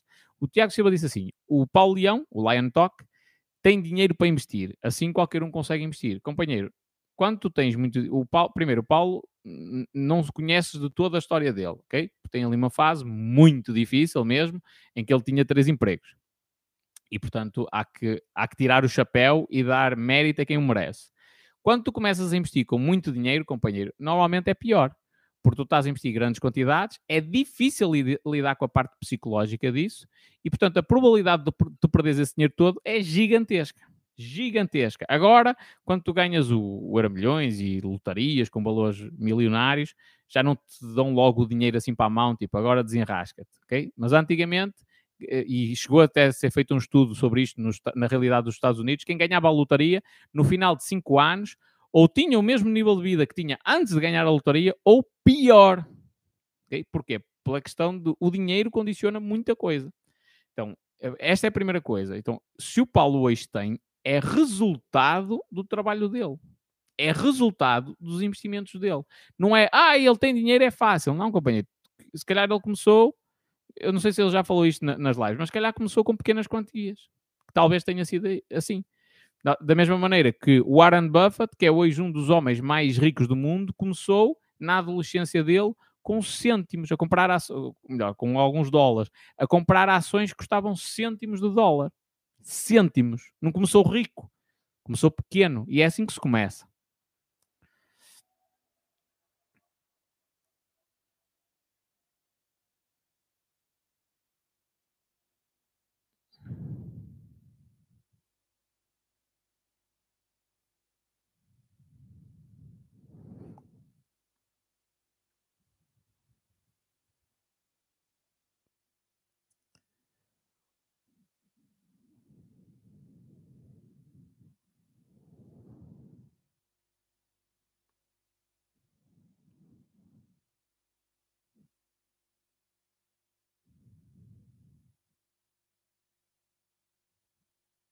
E já agora, uma coisa que eu adoro é estudar, por isso é que eu também desbloqueei os haters, é estudar a mente dos haters.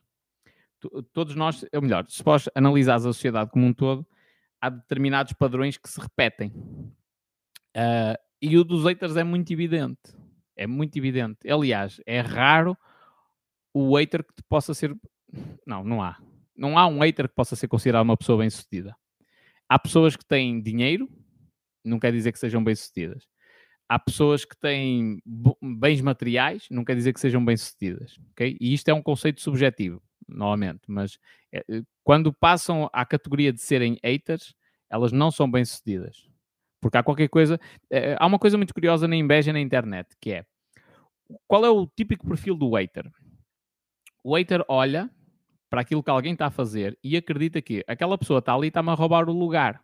Por isso é que causa esse, esse ódio todo, esse hate, não é? Ela acredita que está a perder porque a outra pessoa está ali. Então, eu estou a aparecer numa live no, a meio da tarde de uma sexta-feira, tenho 70 ou 80 pessoas a assistir e a pessoa que está do outro lado diz assim: epá, espera aí, mas isto é injusto porque eu sei mais do que ele e eu não tenho 80 pessoas ou 70 ou coisa do género a assistirem àquilo que eu estou a dizer.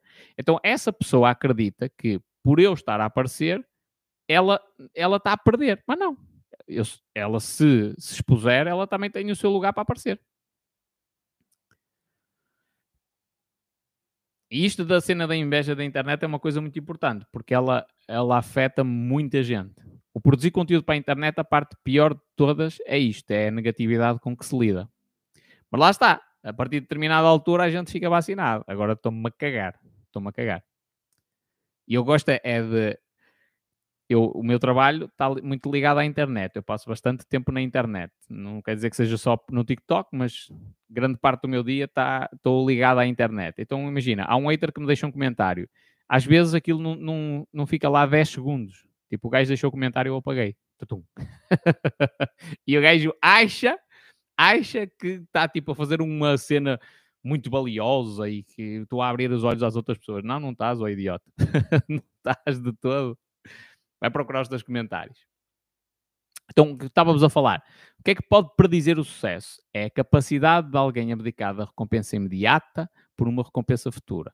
Se vós fores analisar todas as fortunas do mundo, as que foram construídas, não é as que foram herdadas, todas as fortunas que foram construídas, elas têm isto é abdicaram de uma recompensa imediata para construir uma cena futura. O gajo abdicou de comprar três ou quatro fatinhos de marca, todos PTOs, para dizer que é bem sucedido, e comprou uma camisinha na feira e umas calças para estar minimamente apresentável e foi vender. E foi construir o negócio dele.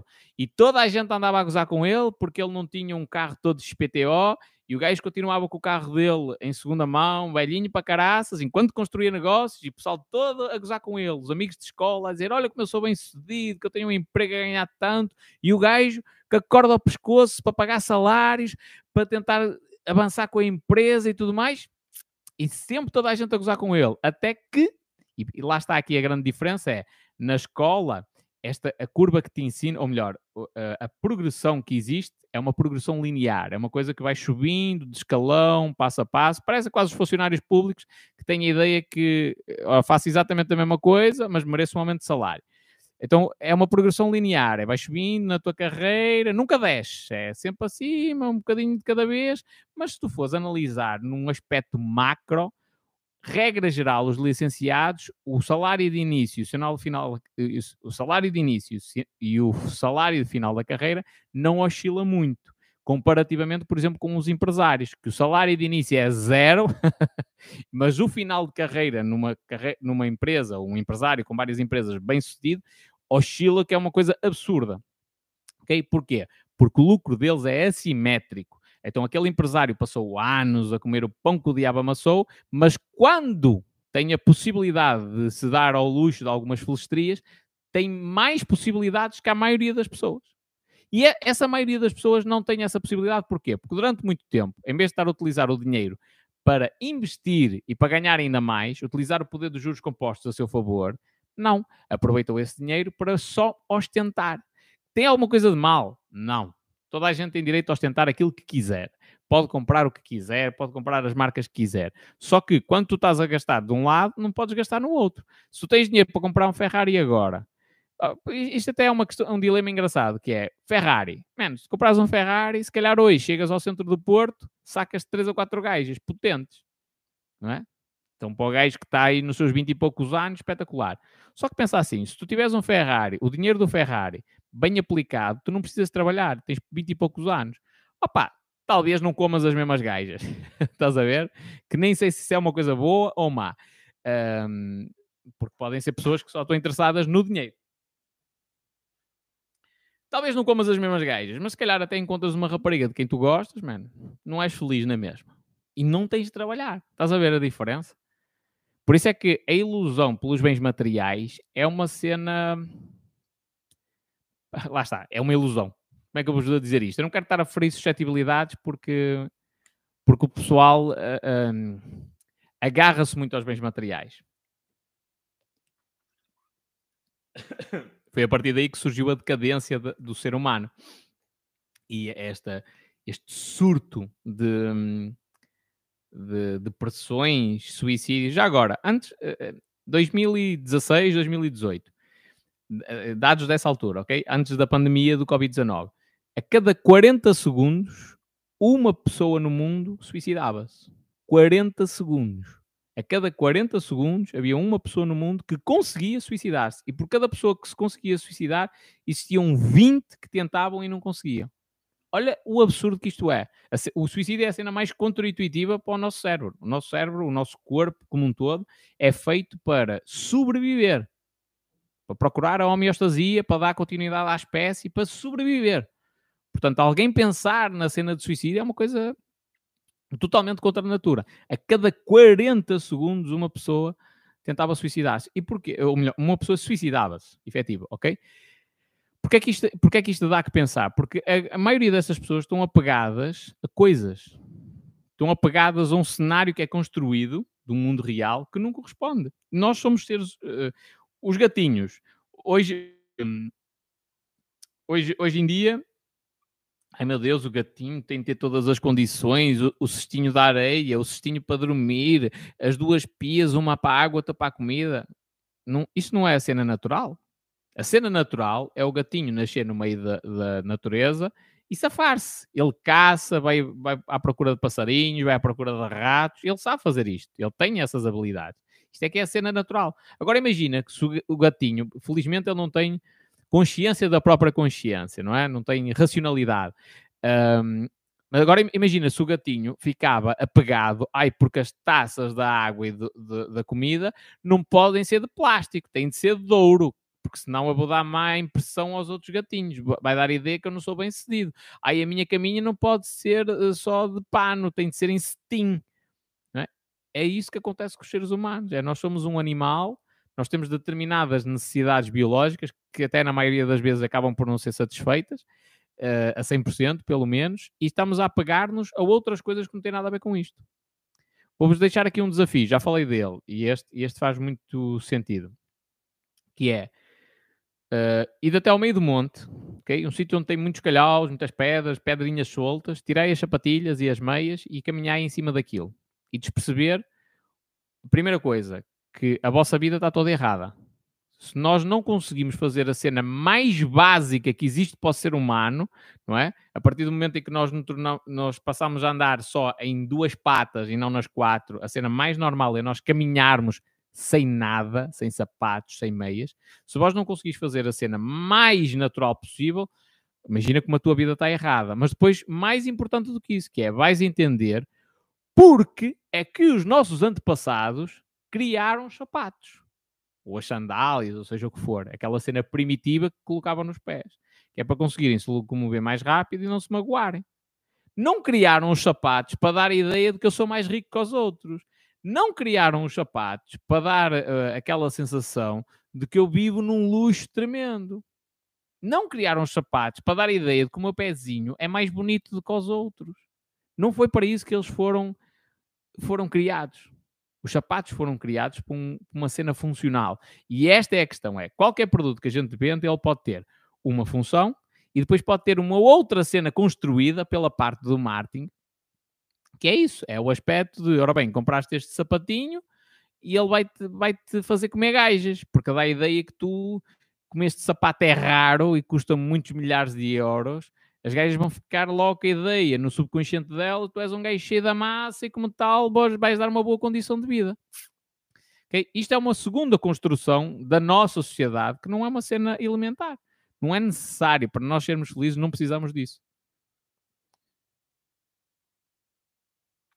Monster eh, Sharks disse aqui uma cena espetacular que é: já reparaste que o ser humano é a única espécie que paga para viver no planeta Terra? Grande reflexão, mano. Uh, grande reflexão mesmo. Tem de tirar o chapéu, que, que cena mesmo potente. E eu, eu, já reparei numa coisa que é: olha a idiotice que é, indo um bocadinho também de encontro àquilo que tu escreveste, que é nós pagarmos para termos um terreno. Não faz sentido. Não faz sentido. A cena mais natural que existe é o, o espaço da terra, não é? Os terrenos, um sítio. Teres de pagar para ter esse terreno não faz sentido.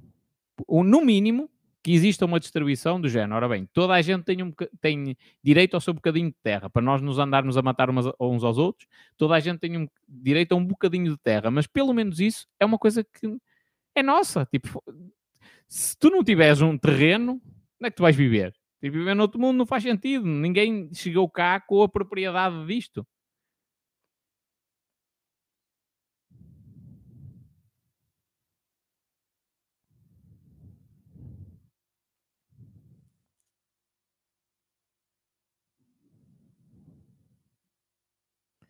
Jéssica um, Campanha diz o seguinte, e obrigado desde já pelo elogio, que é como é que lives de pessoas a, esto a estourar milho com pranchas de cabelo têm 3 mil pessoas e esta tem 60? Dois fatores.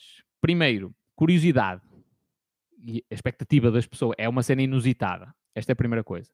E depois porque essa live é entretenimento. Esta é, vou-lhe chamar educação, ok?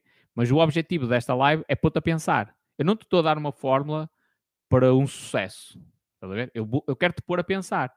Quando tu paras esta live, assim, espera aí, qual é o título da live? Que o Espelho falou muita coisa.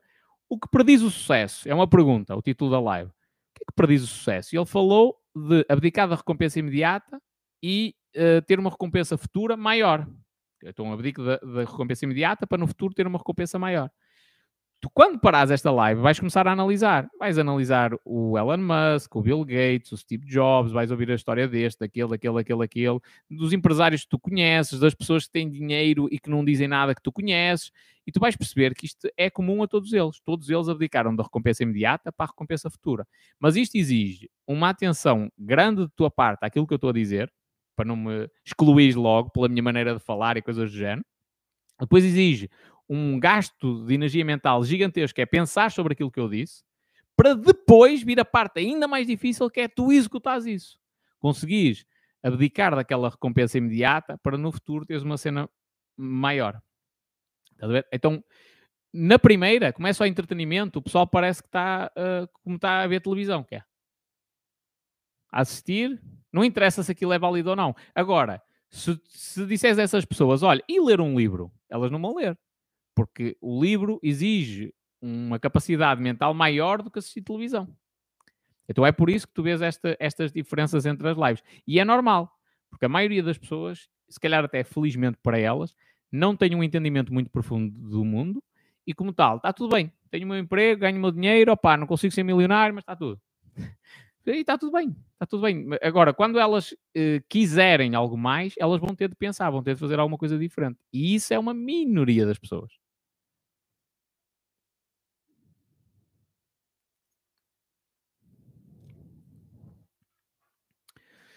Cansou 7 diz assim: Não falta gente de sucesso que tem muitos bens materiais e são pessoas com conteúdo. Companheiro, voltamos à velha questão, que é sucesso é uma coisa subjetiva. E depois tu dizes assim: ah, aquela pessoa é de sucesso, tem muitos bens materiais. E, e não conheces a realidade da vida dela.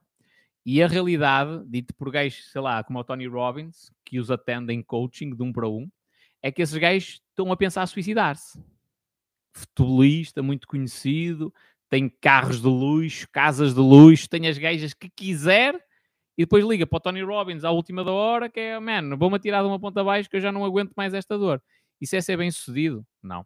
Da mesma maneira que já gravei aqui um vídeo e os professores universitários que aqui estão, que estiverem dentro deste espectro, as minhas desculpas, mas é a minha opinião e é a mais sincera possível. Ninguém me pode dizer que é professor universitário bem sucedido se toma antidepressivos. Ninguém. Ninguém ok? Uh, uh, e aqui vou excluir algumas doenças mentais, ok? Mas numa situação, pá, depressões, ansiedades e tudo mais, não é bem sucedido. Não há uma diferença entre trabalho e vida familiar. O ser humano é o mesmo. A pessoa que existe no trabalho é a mesma pessoa que existe na vida familiar. Uma pessoa que é excelente no trabalho que faz, ótimo funcionário, ótimo empresário, empreendedor, e depois em casa é uma besta autêntica, trata a mulher e os filhos como se fossem merda, estás a ver? Depois, passado algum tempo, eles abandonaram-no completamente. Não pode dizer que é uma pessoa bem-sucedida. Por muito dinheiro e bens materiais que tenha não, e conteúdo que tenha, não pode dizer que é uma pessoa bem-sucedida. Porque não é. Não é.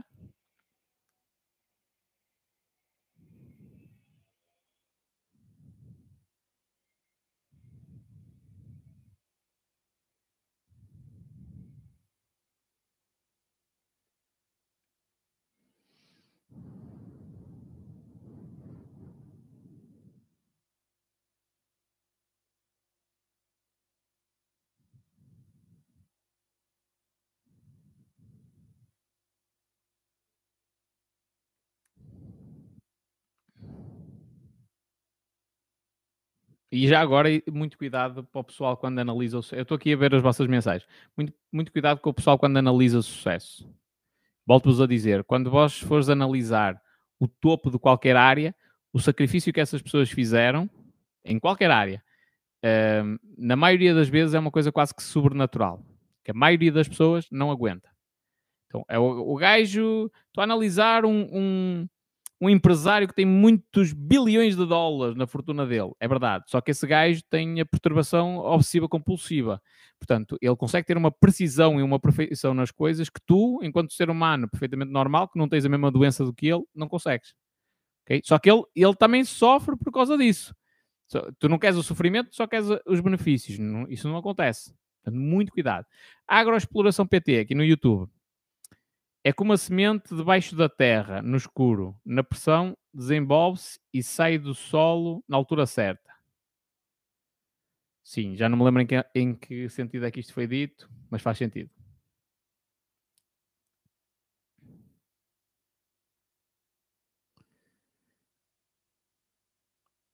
Diz o Rui Tocha, sem esforço não existe recompensa. Entrei numa empresa na produção, saí de lá comercial. Tal e qual. E é curioso, é curioso uma cena que é também típico dos eitas. Aparece alguém novo, começa toda a gente a criticar. Ah, pá, vem este gajo, agora, aqui há duas semanas, pensa que é melhor do que os outros. Há aqui gajos aos anos a fazer isto. Mano, o Cristiano Ronaldo já não foi criança. Quando o Cristiano Ronaldo era criança, o pessoal olhava para ele, olha para este chaval, pensa que é melhor que os outros, tem a mania que é fino. Quando ele veio jogar para o Sporting, na miúdo, não é? Já havia jogadores profissionais no Sporting, ganhar muitos milhares, uh, ou se calhar até milhões, e olhavam para ele, tipo de lado, quem é que este gajo pensa que é? Ainda está no início da carreira, que é, acha que vai passar por nós e coisas assim do género. Não, o sucesso é assimétrico. Okay? Esses gajos todos que eventualmente durante a vida do Cristiano Ronaldo gozaram com ele, o que é que é feito deles?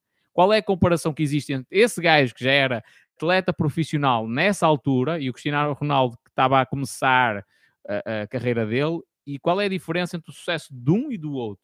É gigantesca. E o Cristiano Ronaldo passou à frente deles.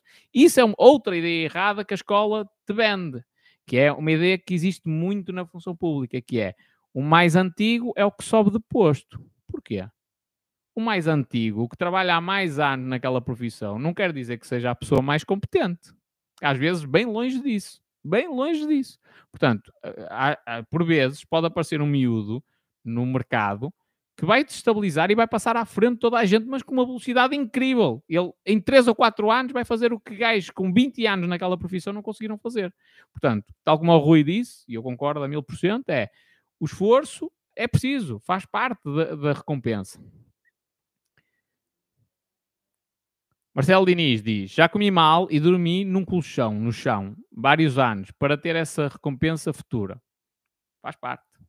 No outro dia houve um empresário que me deixou aqui um comentário espetacular. Foi o seguinte: Ao espanhol, divorciei-me, a minha mulher ficou com a casa, eu fiquei com a empresa. Já agora, tiro-lhe o chapéu, inteligentíssimo. Ela ficou com passivo e ele ficou com ativo.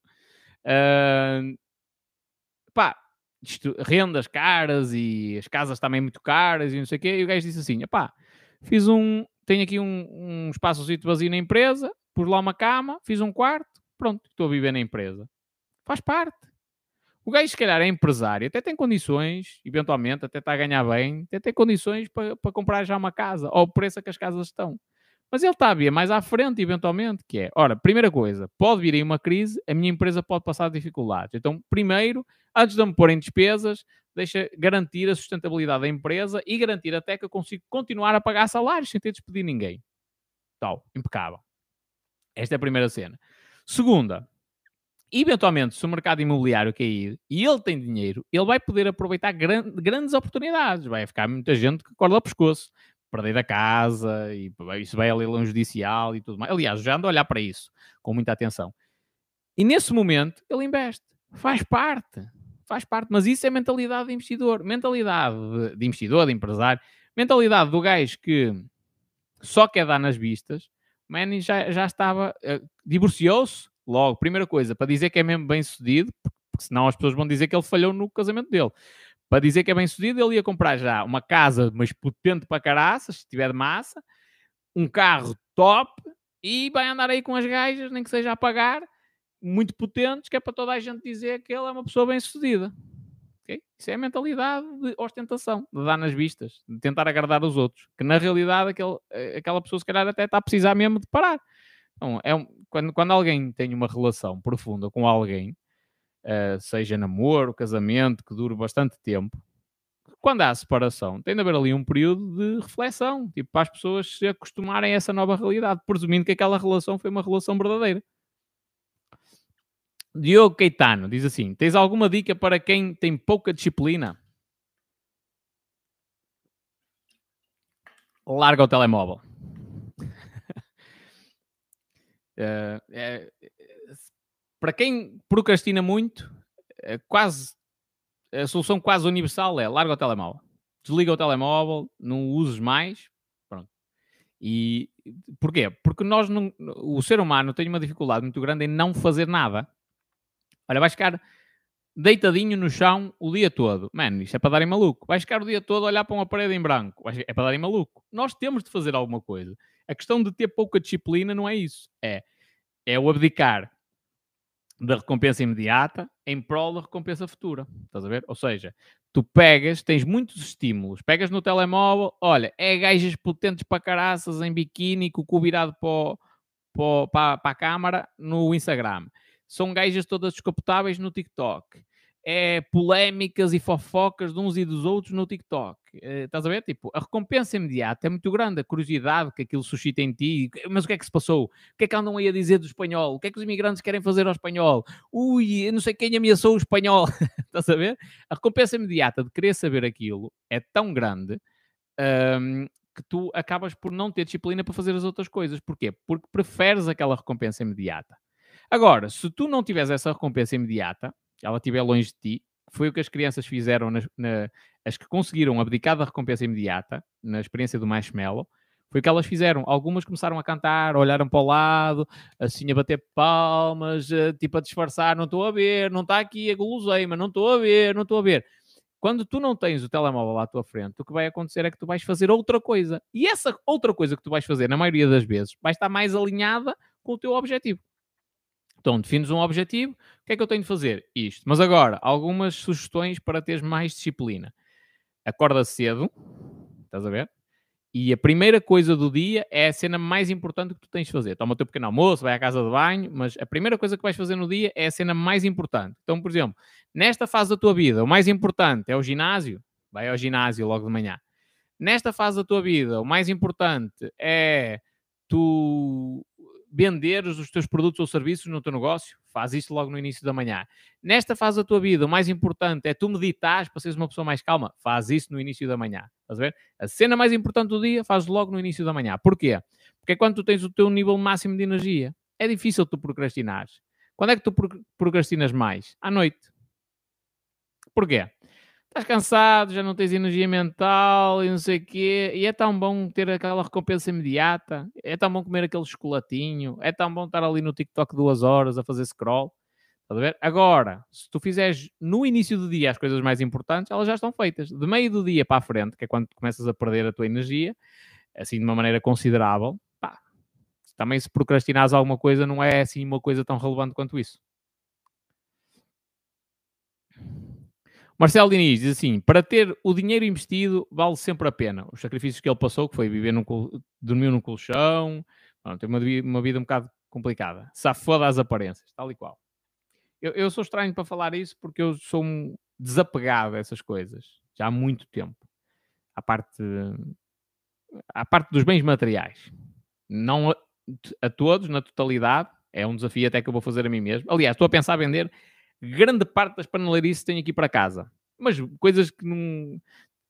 Olha, uma mala com fichas de jogar póquer. É, porque é que eu vou utilizar aquilo? Eu já joguei póquer há muitos anos atrás, andava com a malinha atrás de mim uh, para nunca faltar nada. Mas eu agora não tenho ideia de voltar a isso. Porque é que eu tenho aquela mala ali parada a apanhar pó? Nem isso. Nem, nem apanhar pó está porque está numa caixinha. Uh, colunas que eu comprei para produção musical, cenas para produção musical. Eu não vou utilizar isso gostei, foi uma fase da minha vida, foi engraçado, paguei, se calhar foi uma má compra de algumas coisas, mas não faz sentido ter aquelas coisas aqui. Tipo, aquilo não me traz felicidade nenhuma.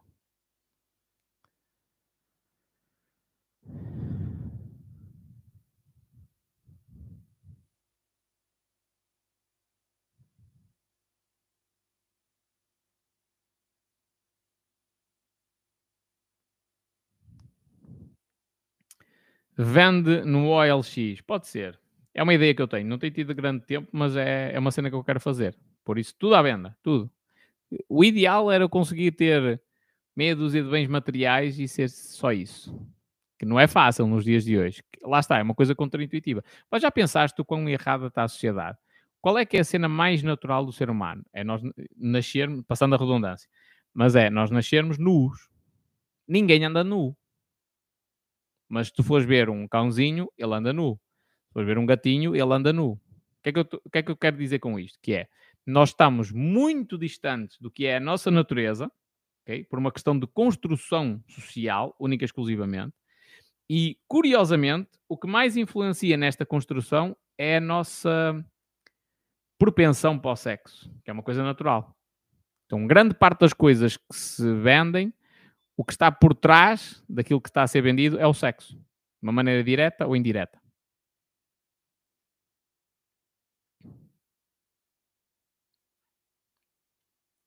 O que vais vender? Não sei, tem, tem muita coisa para aqui para casa que, não, que já não faz sentido eu ter. Desde ecrãs de computadores antigos e lá está, as malas com fichas de póquer, colunas, uh, material de produção musical, teclados, até o piano. Um dia destes até o piano vai.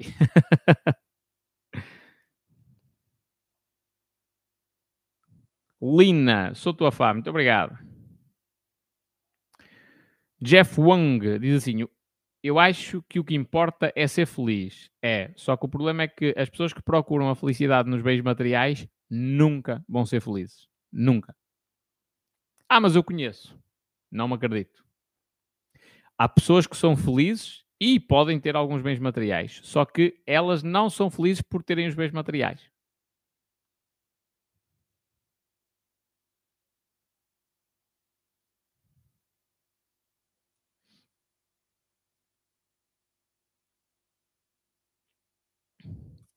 Mário Pacheco diz assim: experimenta viver nos Alpes no inverno para ver se o frio é uma construção social. Companheiro, não me leves a mal, mas o teu comentário é um comentário idiota. Pelo seguinte: o ser humano é tão inteligente que consegue sair dos sítios que não são propícios a ele viver. A construção que foi criada, que é a construção social, é viver-se nos Alpes. O ser humano, além de que é inteligente ao ponto de matar um animal para utilizar a pele dele para se proteger do frio, estás a ver? Este é o primeiro ponto de inteligência. Uh, mas consegue sair de situações difíceis. Por exemplo, ir para a praia o dia todo é uma construção social, não é uma necessidade do ser humano. Ai, mas tens de usar protetor solar. Não, não tens, não precisas. Tu, tu se, se apanhares sol, uh, imagina, há um, vamos, colocar assim, há uma vida entre tu começares a apanhar sol até ficares com, aquela, com aquele tom meio avermelhado, não é? é um período. Se tu apanhares metade desse tempo sol, tu não tens problema nenhum. Não te causa nenhuma lesão ao corpo, ok? Quando tu começas a apanhar muito sol, o teu corpo sinaliza-te para tu não apanhar sol. Ele tira-te daquela situação. Agora, a construção social que foi criada a propósito da praia é que te dá a ideia de que tens de estar o dia todo na praia. E isso está errado, não é uma coisa natural. Vou-te dar um exemplo melhor. Há uns meses, eu estava urgentemente a precisar de sol. E, estou-te a dizer isto, não é só. Até te vou mostrar. Não é só a minha impressão, é o meu corpo pedia-me para apanhar sol, ok? Eu sentia essa necessidade, tinha necessidade a esta hora, às 4 da 3, 4 da tarde, está um sol intenso, de ir lá para fora, ler o meu livro e apanhar sol em tronco nu. Mas além disso, os meus níveis de vitamina D isto com análise, estavam baixos, tanto que eu tomava suplementação de vitamina D e está aqui outro frasco que ainda está por abrir. Portanto, o meu corpo estava-me a pedir para eu apanhar sol. Que é que eu fiz? Fui dois ou três dias à praia. À minha maneira, não vou dizer a ninguém para não usar protetor solar, até porque eu utilizei em alguns tempos e tal. Um, mas eu apanhei muito sol sem grande proteção ok? Ou melhor, não é sem grande proteção, tive à sombra, mas a quantidade de sol que eu apanhei foi uma quantidade, se calhar, mais do que o que devia, ok?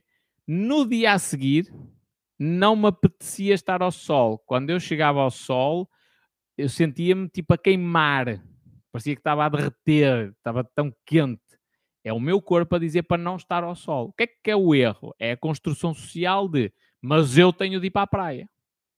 Se a maioria das pessoas deixasse a natureza falar, tu ias dois dias à praia e acabavam as tuas férias, porque o teu corpo não te pedia mais. Acabou a praia ali. Só que isso não interessa para o comércio.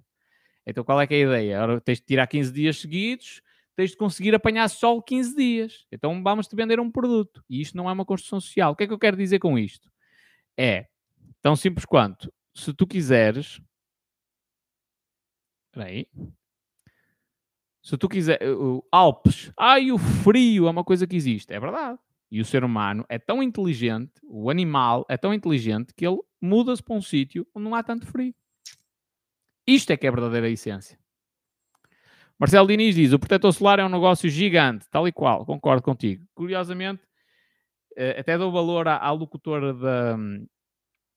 Ai, como é que se chama? Da M80, pelo seguinte: ela.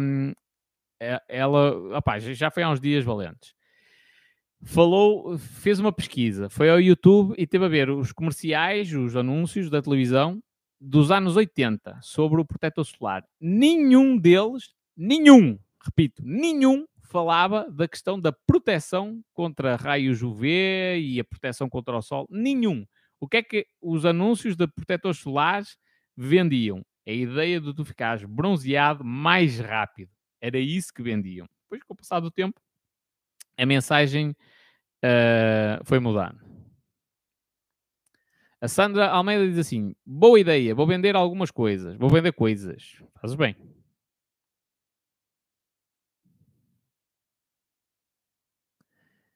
Maria Correia diz assim: claro que pode causar lesões, pelo amor de Deus. Não. Tu apanhas sol sem protetor solar num período de tempo controlado não te pode não causa lesões. Ou pelo menos não são lesões significativas. Ou, não pode ser considerado lesão. É apanhar sol. Tu no, no, inverno andas a proteger a cara e as mãos. Não, e apanhas sol. E esse sol é intenso, não é mesmo? E tem raios UVA e UVB.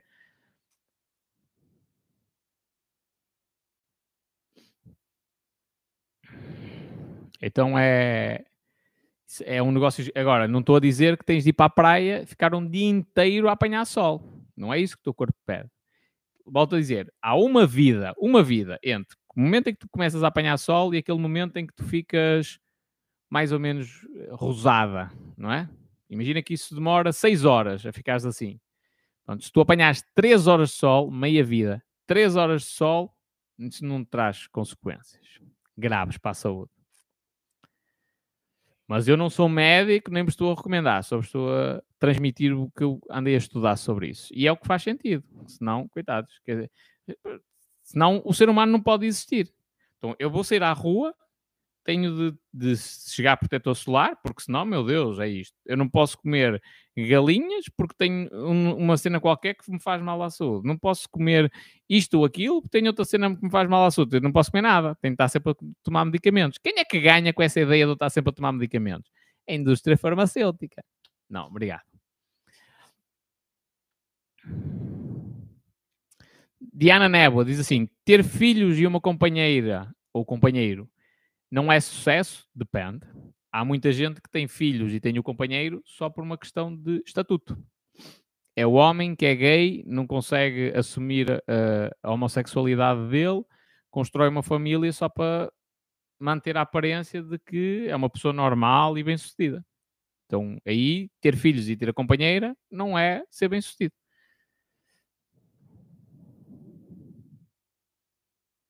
Jorge Cardoso Reis diz aqui uma cena espetacular. A praia tem benefícios, o excesso é que é mau. Tal e qual. Vitor Pereira, como é que é, companheiro? Boa espanhol, o que achas de PLR? O que é que é isso? É uma cripto?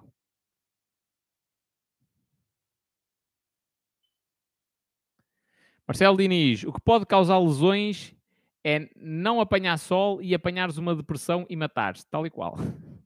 Tal e qual. Sol é essencial à vida, minha gente. Sol é essencial à vida. Início do dia, sol.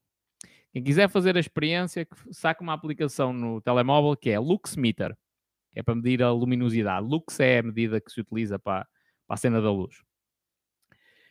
Num dia com céu enublado, assim escuro, se vós, um, ou melhor, vamos começar ao contrário. Se vós pegares nessa aplicação, isso vai utilizar o sensor do vosso telemóvel para medir a intensidade da luz em determinado sítio, ok? Se vós fores ao, como está aqui na minha secretária, um, medir lá, aquilo vai ter 100, 150, 200 lux de luminosidade, uma situação normal. Num dia com céu enublado, escuro, a luz natural são 5 mil lux. Olha a diferença. E tipo, há outra cena importante que são os genes clock, é uma descoberta relativamente recente, em que uh, esses, uh, nós temos nas nossas células algumas cenas que é como se fosse um relógio, por isso a cena de genes clock, como se fosse um relógio. O que é que dá sinal a essas células, por exemplo, que está no início do dia? O sol. Nós precisamos de apanhar sol.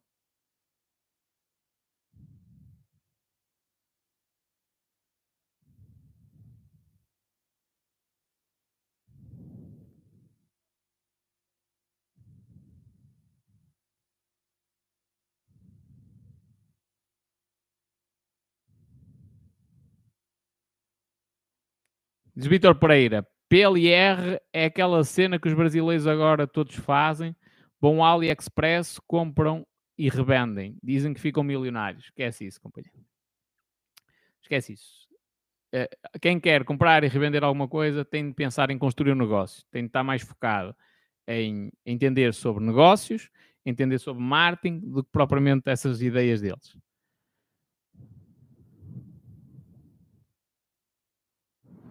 E normalmente, quando é uma coisa que já está estruturada, pode ser um esquema.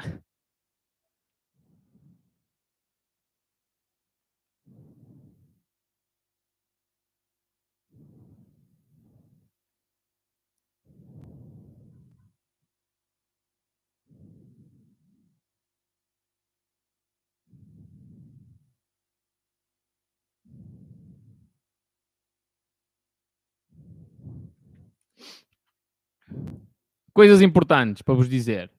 Muito cuidado com as pessoas que tentam mostrar que são maiores que aquilo que são. Isto é, é, é muito comum em ginásios, ok? Toda, toda aquela pessoa que tenta mostrar que é mais larga, anda com os braços abertos, que aquilo que é na realidade, tem uma insegurança muito grande. Uh, mais. Mas não é só isso. Um relógio mais caro, uma roupa mais cara pode indicar a mesma insegurança. Uma tatuagem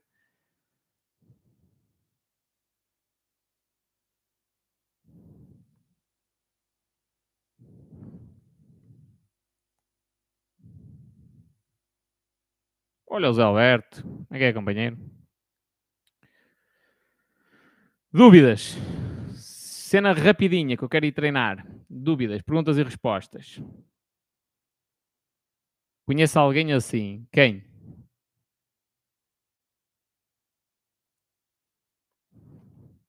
Eu não sou. eu não sou muito grande.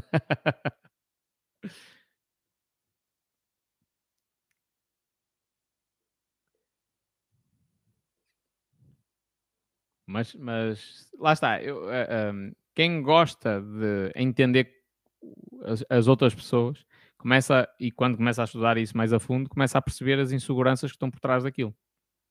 Ando, Hugo, como é que é? Diz Elisa, vejo muita inveja nas tuas lives. É normal. E é bom sinal até. É sinal que eu estou a fazer alguma coisa de muito diferente. É bom.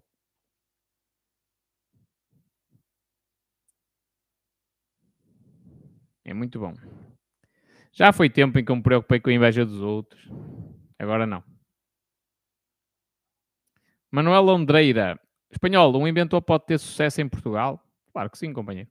Aliás, o Paulo Leão até disse aqui uma cena numa live que é a patente de qualquer cena que servisse para cobrir uma piscina foi criada, o produto foi criado por um português a ideia ou a patente daquilo foi, foi registada por ele. Então, sempre que no mundo era vendida alguma coisa que servia para cobrir uma piscina, ele ganhava dinheiro.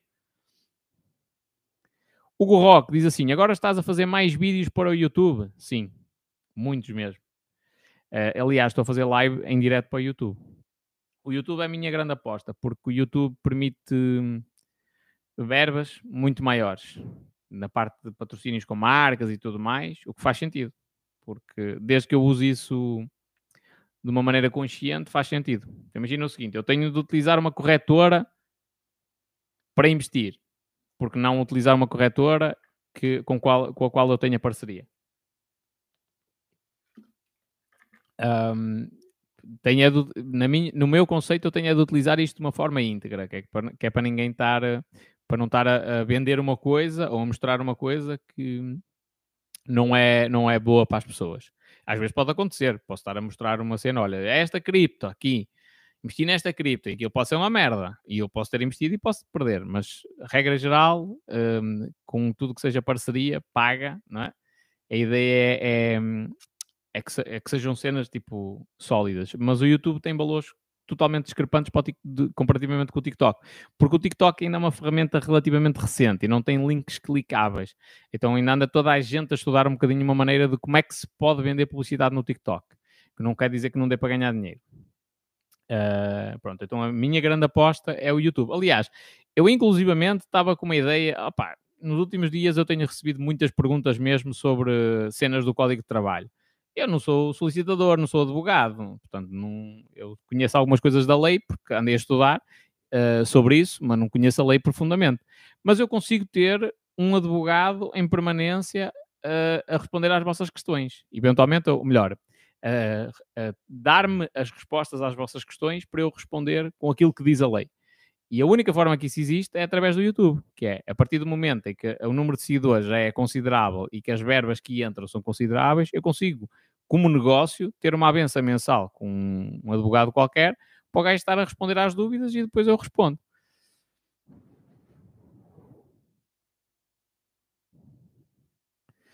Violeta diz assim: De Giro é uma plataforma confiável? Eu creio que sim. Não tenho conta na de Giro, mas creio que sim. Eu sou parceiro da XTB, não tenho conta na de Giro, nunca utilizei, mas não me quer parecer que seja uma, uma plataforma má. O Rock, o, short, o Shorts está a crescer, vai fazer frente ao TikTok. Não me parece que faça frente. O que eu acredito que está a acontecer é o comportamento de consumo das pessoas muda rápido. Não só no mundo real, mas também no mundo virtual. E no mundo virtual o que acontece é que hoje em dia o que é pedido é assertividade. E os shorts e os vídeos do, do TikTok o que trazem é essa assertividade. Deixa de haver, por exemplo, já, já muita gente me chateou a cabeça para eu criar uma introdução para os meus vídeos do YouTube. Man, ninguém tem paciência para isso hoje. Ter um, um jingle todo espetacular, uma entrada e não sei o quê, que ocupa 15 segundos de um vídeo, man. 15 segundos é o tempo que tu no TikTok passas uma ideia. Então as pessoas querem essa atividade. Então eu acho que o formato de vídeo nos dias de hoje vai ser cada vez mais um formato vertical, 9 por 16, e curto, assertivo, porque o tempo das pessoas é, digamos assim, cada vez mais escasso. As pessoas têm menos tempo para as coisas, então quando tu apareces à frente tens de ser muito concreto.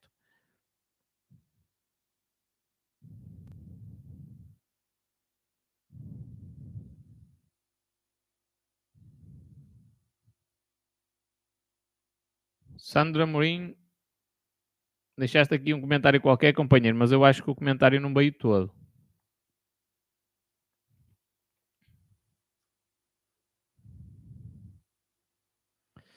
Abelino Oliveira, espanhol, quanto ganhas no TikTok?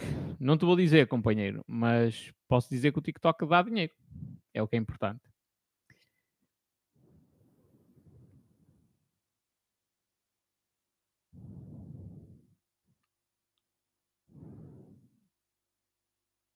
João Roberto Neves, com 2.580 subscritores no YouTube, quanto consegues ganhar por mês? Diretamente do YouTube, zero ainda nem estou elegível para monetização. É, este é um problema da maioria das pessoas. E é uma cena que a escola também nos ensina errado, que é uh, ensina-nos uma simetria que não existe no mundo real. Um empresário que criar um negócio, no início ele vai ganhar zero. Regra geral, vai ganhar zero, zero, zero. Durante muito tempo ele vai ganhar zero. Só a partir de determinada altura que aquilo é exponencial, é que ele pode ganhar. No YouTube não deixa de ser assim Vais analisar gente que está no YouTube há muito tempo, na realidade portuguesa, e os gajos vão te dizer: pá, passei um ano, passei dois anos a gravar conteúdo e não ganhava nada. E depois as coisas começaram a acontecer.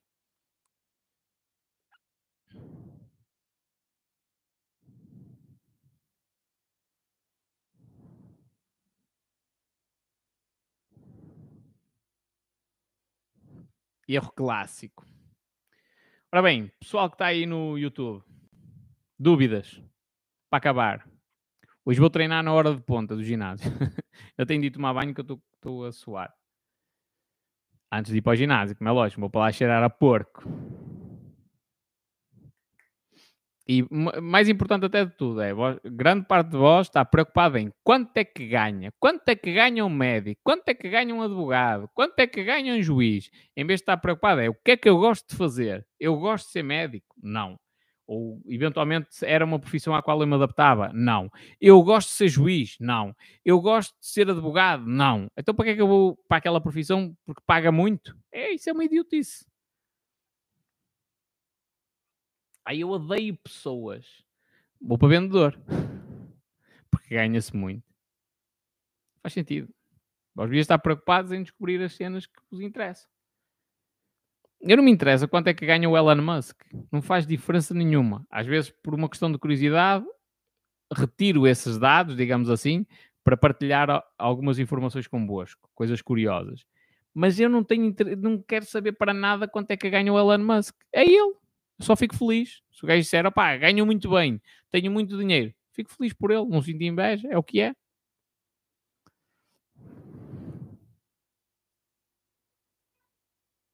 Aida Beloso, tenho uma página no Facebook, chuta, que é para responder à tua pergunta para acabar aqui a live. Chuta aí a tua dúvida. Começando já pelo início, que é, cria uma conta no TikTok. Diz Hugo Rock. O Musk não tem salário na Tesla. É provável. O, o, o Steve Jobs na, na, na, Apple tinha o salário de um dólar anual. Era uma cena assim. Fernanda Santos diz: Sou comercial e amo o que faço. Está bem? Espanhol, dinheiro não é tudo, diz a Sandra. Concordo. Nem sequer é o mais importante.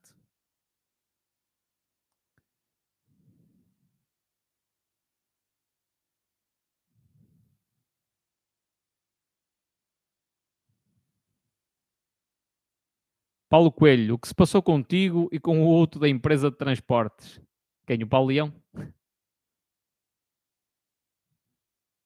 Sandra Mourinho, não está a aparecer a minha pergunta? Não. Bem como a Aida Beloso começou aqui uma pergunta qualquer, disse uma página no Facebook e não apareceu o resto. Preciso ter cuidado com as palavras que vós escreveis.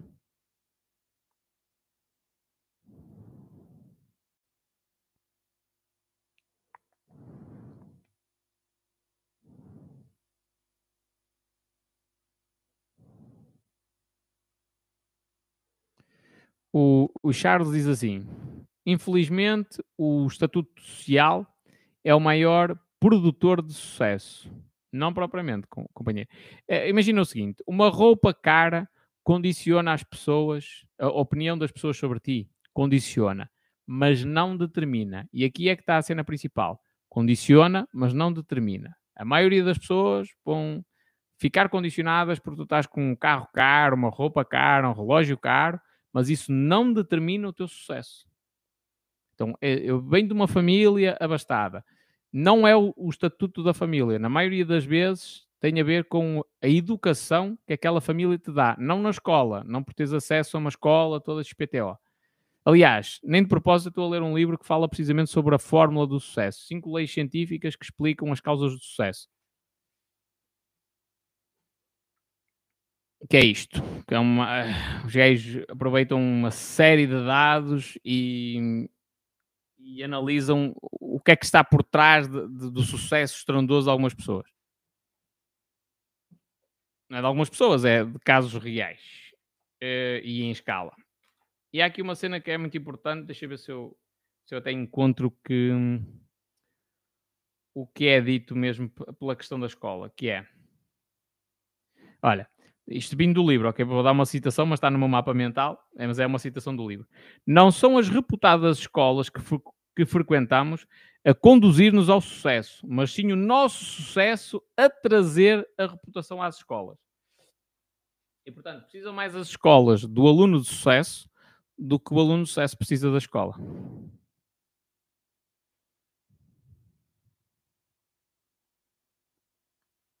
A Aida Beloso diz assim: dá para fazer direto de vendas no TikTok? Dá, e deves fazê-lo.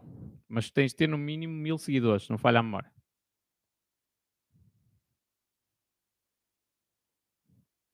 Mendonça, vou abrir uma barbearia. Que conselho dás a nível de marketing e tudo o resto? Companheiro, grava vídeos para o TikTok. Qual o nome do livro? A Fórmula.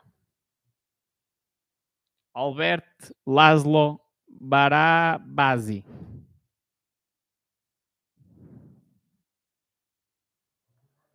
Charles diz assim: Eu concordo, mas os estudos mostram que o SES vale 78% do sucesso. Completamente errado, companheiro.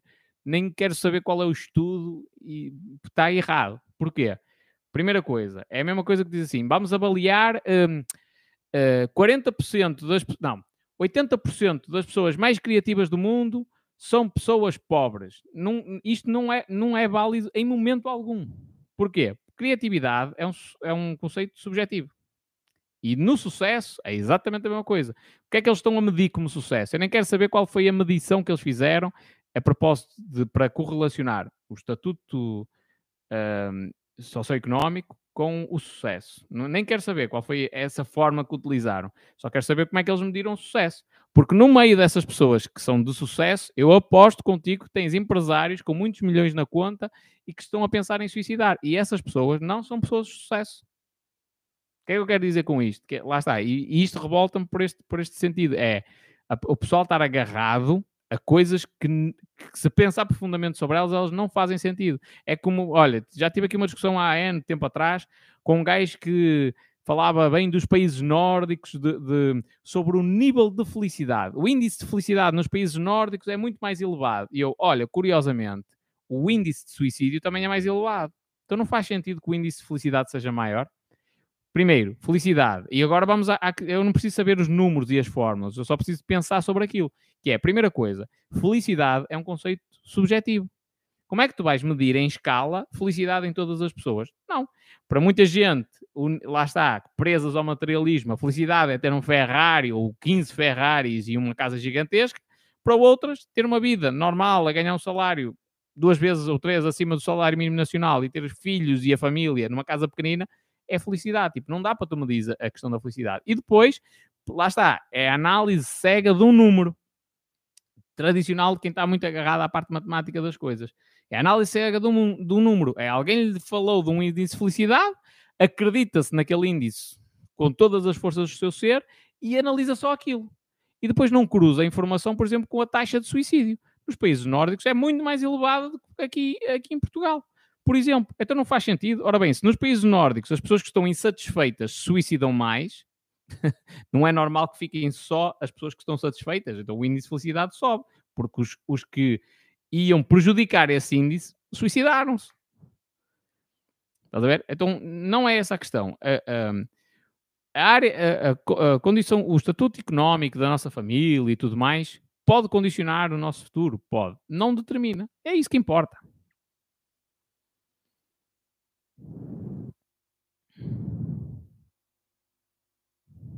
E atenção, não me leves a mal, companheiro. Estou a dizer isto porque revolta-me. É, é, assim, porque é que me revolta esta situação? Já agora, vou explicar isto de uma maneira generalizada. Porque é que eu me exalto com alguns temas desses? Porque eu vejo, eu olho para o mundo real e vejo uma imensidão de crianças, mais as crianças que me faz confusão, que estão condenadas ao fracasso porque alguém mete na cabeça dos pais deles de que aqueles números é que importam. E está errado. Tipo, o miúdo é um, uh, metem na cabeça do miúdo que ele não. Ah, pá, és uma família pobre, tens de ser empregado para o resto da tua vida. Não, não tem de ser assim. E aquele miúdo, às vezes, de nascença, já tem habilidades incríveis para ele construir uma riqueza gigantesca. Só que de tanta martelada que leva naquela cabeça, que aí tem de ser assim, e tu tens de ir para, para o ensino superior, e tu tens de fazer assim, depois tens de fazer não sei o quê, agora tens de portar assim, não podes ser tão extrovertido como aquilo que tu és. E o puto acaba por ser infeliz, por estar a contrariar a sua natureza, e pior, acaba por não aproveitar aquele talento que tem, que é para conseguir vender o que ele quiser. Então por isso é que estas coisas a mim me revoltam um bocadinho.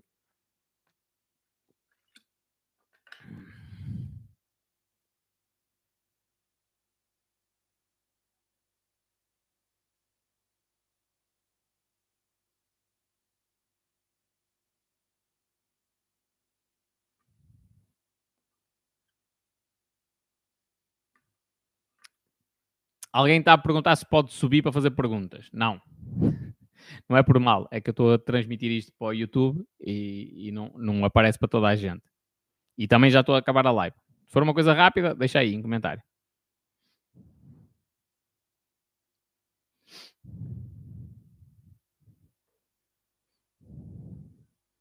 Rodrigo Pinto diz assim: Eu vejo crianças a passar o dia no TikTok. O que achas disso?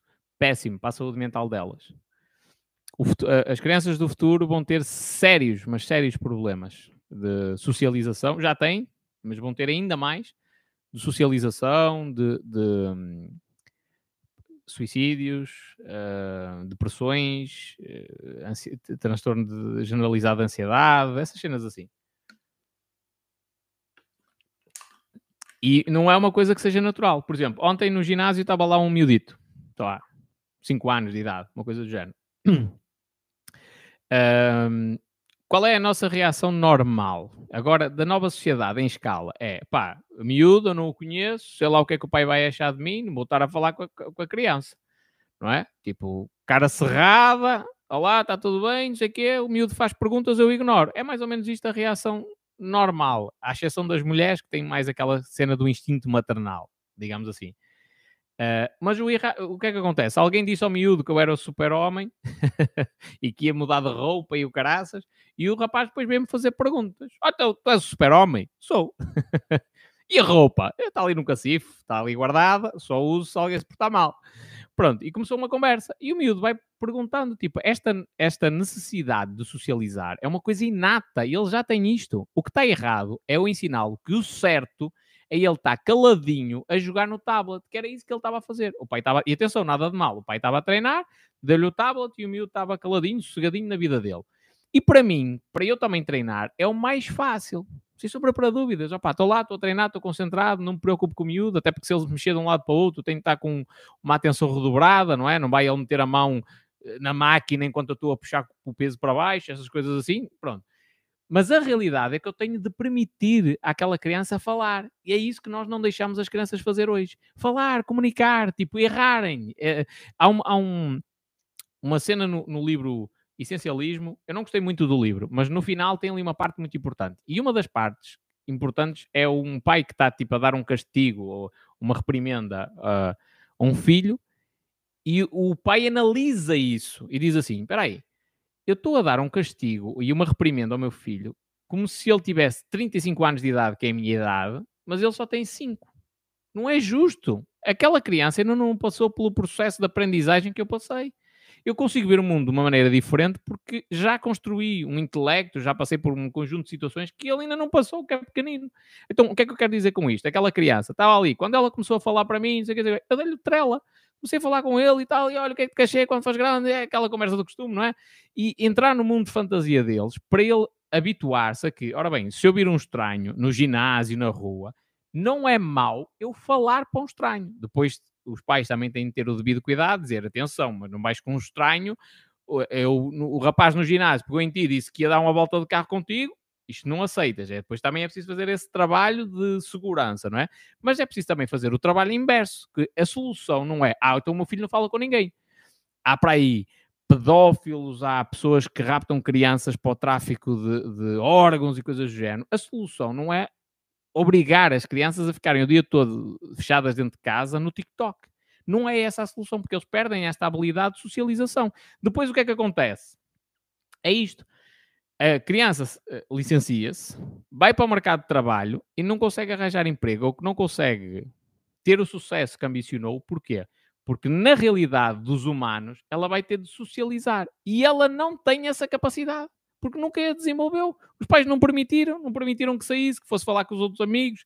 É uma das coisas que eu mais valorizo, se calhar o pessoal, eh, quando criticam Rebordosa, ei, aquele maluco careca que é de Rebordosa, não sabem o orgulho que eu tenho de sair de casa e volta e meia vejo os putos a jogar futebol no meio da rua.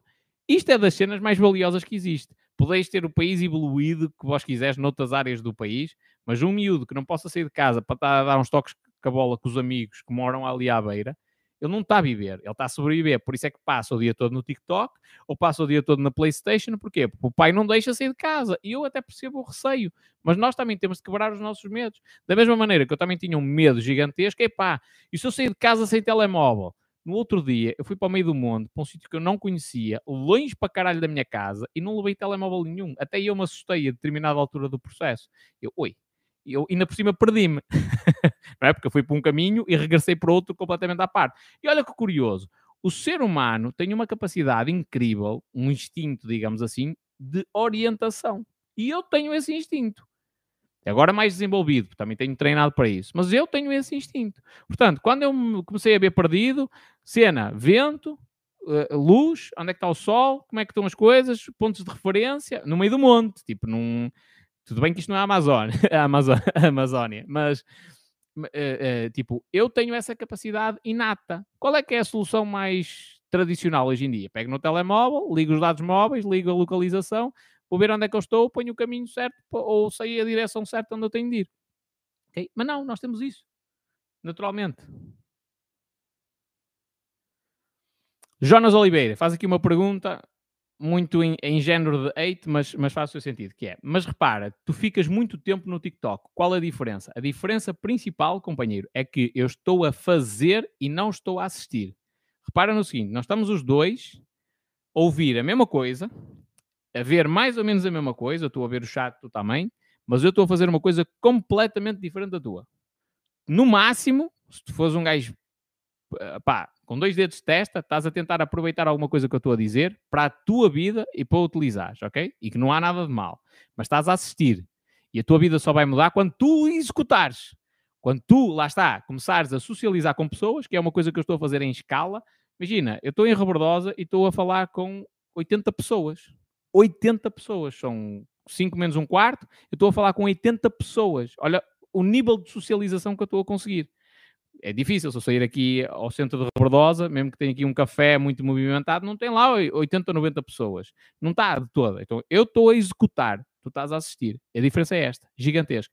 Eu passo muito tempo no TikTok, também porque tem, tem a ver com, com o meu trabalho e tento entender mesmo as trends que acontecem, o que é que o pessoal anda a falar. Volta e meia vejo uma cena que não faz sentido e que estão a fazer bullying com alguém e puxa as orelhas. Estás a ver? Faz parte. Mas eu estou a executar. É quase como se eu tivesse de, na, na, torre de controle, estás a ver? E estou a ver o pessoal ali todo agitado e volta e meia bem cá abaixo. nessa, nessa cena de passar tempo no TikTok, porque eu também tenho de entender as trends. Isso faz parte da cena do marketing digital. Mas depois, o resto do tempo que eu passo no TikTok é a fazer, é executar. Estás a ver? Não é assistir. E isto faz uma diferença gigantesca. Mas atenção, porque o que tu vês no TikTok, imagina o seguinte: se eu parar, agora estou a fazer uma live há. Não sei, não está a aparecer aqui, não interessa. Mas já estou para aí desde as Não sei, também sei. Interessa, mas já estou aqui há bastante tempo. Uh, mas novamente estou a executar. Mas no meu dia a dia, se eu parar uma ou duas horas para gravar conteúdo, é muito. Então imagina que eu paro uma hora todos os dias. É uma hora do meu dia. O meu dia tem 24 horas, companheiro. Uma hora. Só que o que é que acontece? É aquela uma hora que eu paro do meu dia, tu não vais ver esses vídeos todos hoje. Aquilo é um, uma bola de neve gigantesca que eu construí que depois tu estás sempre a correr o teu feed e estão sempre a aparecer vídeos meus. E tu tens a ideia que eu passo o dia todo no TikTok, que é mentira. Isto tem a ver com a própria plataforma. Por exemplo, se tu fores agora ao YouTube, tens lá N de vídeos. Eu não os gravei todos hoje. Apesar do canal estar a, a ser impulsionado agora recentemente, já estão gravados há algum tempo.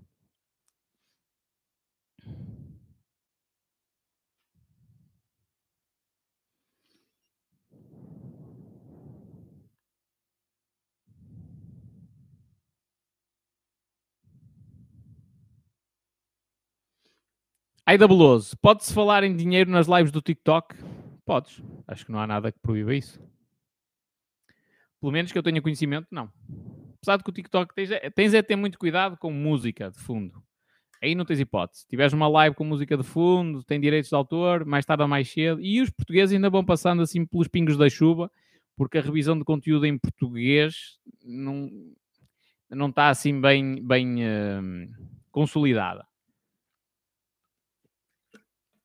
Mas podes, eu acredito que possas falar perfeitamente em dinheiro, não vejo problema nenhum em relação a isso. E que eu tenha lido das políticas do TikTok, Nenhum problema. Agora tens de ter cuidado com tudo o resto.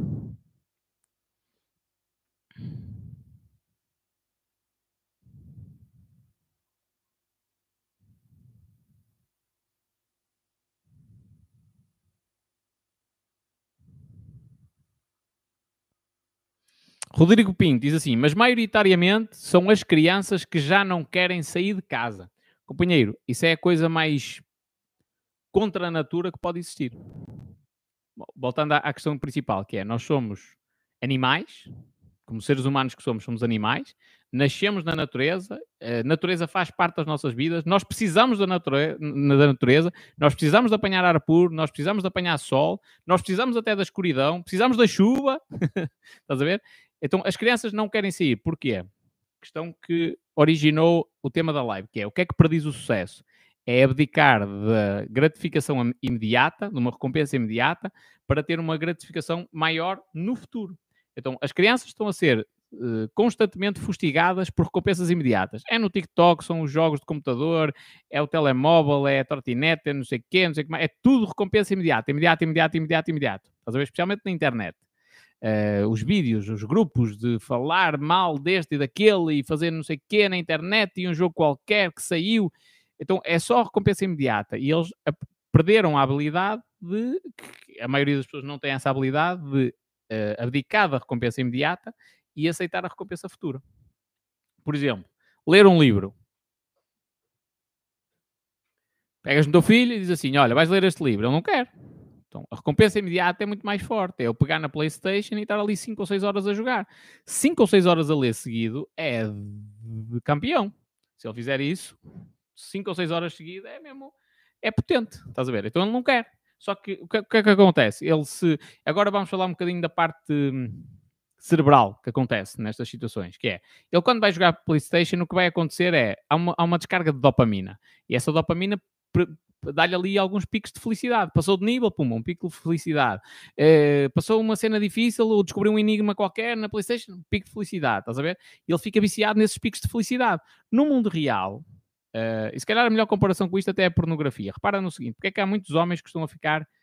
Uh, inférteis, e, ou melhor, até disfunção erétil e coisas assim do género, não tem, não tem uma capacidade normal, digamos assim, para o ato sexual. Por causa da pornografia. Porquê? Na pornografia, qual é o comportamento normal do homem na pornografia? O homem vai para o vídeo, vai ao momento uh, especial que lhe causa o pico de excitação, vê aquele momento, quando ele uh, passa, volta para outro vídeo, ou volta atrás, ou passa mais para a frente o vídeo, e vai novamente àquele momento do clímax. Estás a ver o que é que acontece? Numa situação normal de masturbação assistindo a pornografia, o que acontece é, ele tem um pico de dopamina, vai à procura logo de outro pico de dopamina, outro pico de dopamina, outro pico de dopamina, outro pico de dopamina. Resumindo, ele é capaz de ver 20 vídeos seguidos para ter ali um momento de satisfação sozinho. O cérebro desse homem fica viciado nesses picos de dopamina desta forma. Estão sempre ali no alto. Tum, tum, tum, tum, tum, tum, tum, tum. Na vida real, não lhe acontece isto com, com mulher nenhuma, ou com homem, dependendo dos gostos. Com nenhuma. Porquê? Porque numa relação sexual normal, as coisas vão aquecendo e tal, e não é aquele envolvimento todo, e preliminares, e mais isto, e mais aquilo, depois começa a relação sexual em si, dá prazer, mas não é o pico de prazer, não é? Uh, e depois, no final, há aquele pico. Portanto, numa relação sexual normal, não há tantos picos de dopamina. Por isso é que depois o homem, viciado em pornografia, chega a uma situação real com uma mulher e não tem prazer. E às vezes isso obriga a, a ir para uma cena, se calhar, mais agressiva, digamos assim. Uh, procurar outro tipo de, de, realizar outro tipo de fantasias para conseguir ter o mesmo prazer que tem com a pornografia. Estás a ver? O que acontece com as crianças que não querem sair de casa é exatamente a mesma coisa, que é os estímulos que elas têm dão-lhes picos de dopamina tão grandes que elas não conseguem ir para a natureza, parar e sentir, por exemplo, o vento, que é uma cena espetacular. O vento e o sol. Estarem sentados numa pedrita qualquer, que depois, passado 15 minutos, já te veio o rabo, estarem a olhar para o pôr do sol e sentirem o vento tipo, a bater no corpo. Não conseguem isto. Porquê? Porque a dopamina que, essa, que esse momento liberta é muito baixa comparativamente com a quantidade de dopamina que eles têm ao estarem a jogar Playstation.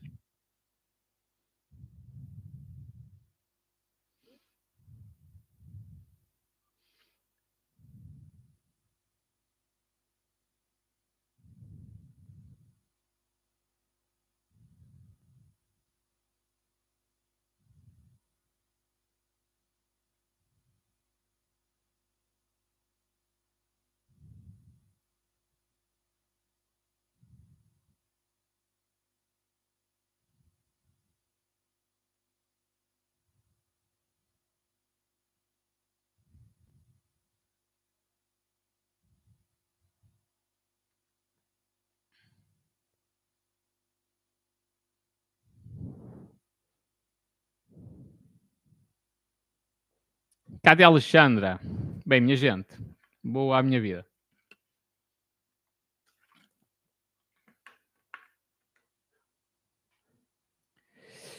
Cadê a Alexandra? Diz o seguinte: estamos a pensar em investir o dinheiro que temos guardado, que seria para o casamento. Por onde começar? Primeiro de tudo, desenvolvimento vosso. Ok? O vosso desenvolvimento. Uh, porque investir dinheiro implica que tu desenvolveste. Tens de estar preparada para perder. Então, se calhar, o investimento inicial que vais fazer é meia dúzia de livros para absorver aquele conteúdo, entrar naquela mentalidade de investimento e só depois é que começas a analisar mais a fundo que investimentos é que tu estás disposta a, em que estás disposta a entrar.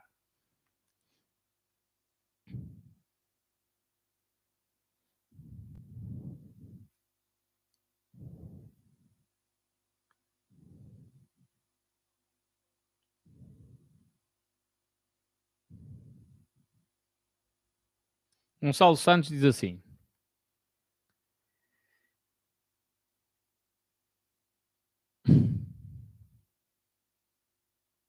O problema, peraí, peraí, peraí, peraí. O problema também é acharem que a vida é muito fácil. Eu tenho amigos, para eles é tudo fácil. Diz o Gonçalo, eu acredito ser Sanos ou Santos, não sei. Pronto. Um, há várias coisas. Companheiro, a pessoa que acha que o mundo é todo cor-de-rosa não está muito mal. Porquê? Porque ela não vê negatividade. E é verdade que pode ter uma visão distorcida da realidade, mas como ela se condiciona a ela mesma a uma coisa tão positiva, um mundo tão fácil, com tantas oportunidades, a realidade é que a vida dessa pessoa vai ter muito mais oportunidades, vai ser muito mais fácil. Portanto, não é mal de todo ter essa cena, o wishful thinking, como diz o, Elon Musk, essa, essa maluqueira de só achar que as, coisas vão, que as coisas vão correr sempre bem. Não é mal todo, estás a ver? tem os seus inconvenientes, como é lógico, não tens bem uma percepção da realidade, mas não é mau de todo. É bem pior o contrário. A pessoa que só vê negatividade, que só vê desgraça, que só vê tragédia, é, é bem pior essa. Um, e depois, em relação à vida ser muito fácil, a questão é: os filhos, os vossos filhos, para crescer, eles precisam de dificuldade. E se ninguém lhe dá dificuldade, como é que eles vão crescer? Não crescem. Depois são imaturos, muito imaturos. Guida Domingos, conheces a Bondora? Conheço o nome, mas não tenho uma opinião formada sobre isso.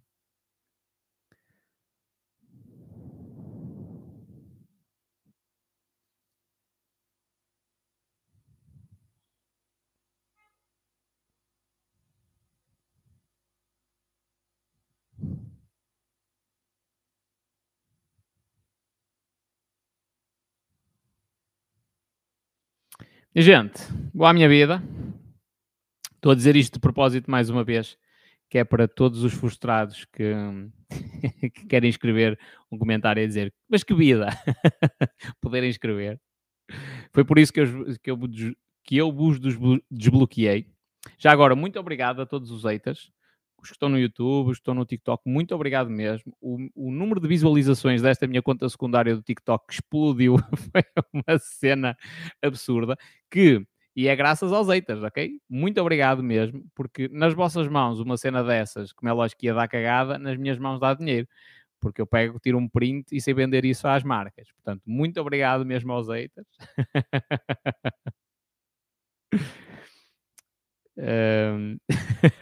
Eu adoro isso, adoro. E, e, e, também gosto de vos picar. Não é por mal, porque eu desejo mesmo as maiores felicidades a todos, todos mesmo. Desejo que todo o pessoal que me odeia, desejo-vos, assim, sinceramente, que a vida vos corra bem, que vós consigais ganhar dinheiro, pá, uma vida sossegada, feliz, longe do mundo negro em que vós estáis aquela negatividade parece que anda uma, uma nuvem em cima de vós, está sempre a chover. Uh, eu desejo-vos mesmo que grande parte de vós, ou todos, consigam passar para o lado da luz, para um lado de muita felicidade. Só que o, a realidade é precisamente o contrário. Portanto, eu, eu até faço questão de vos responder muitas vezes, mesmo por isso. Não é por maldade.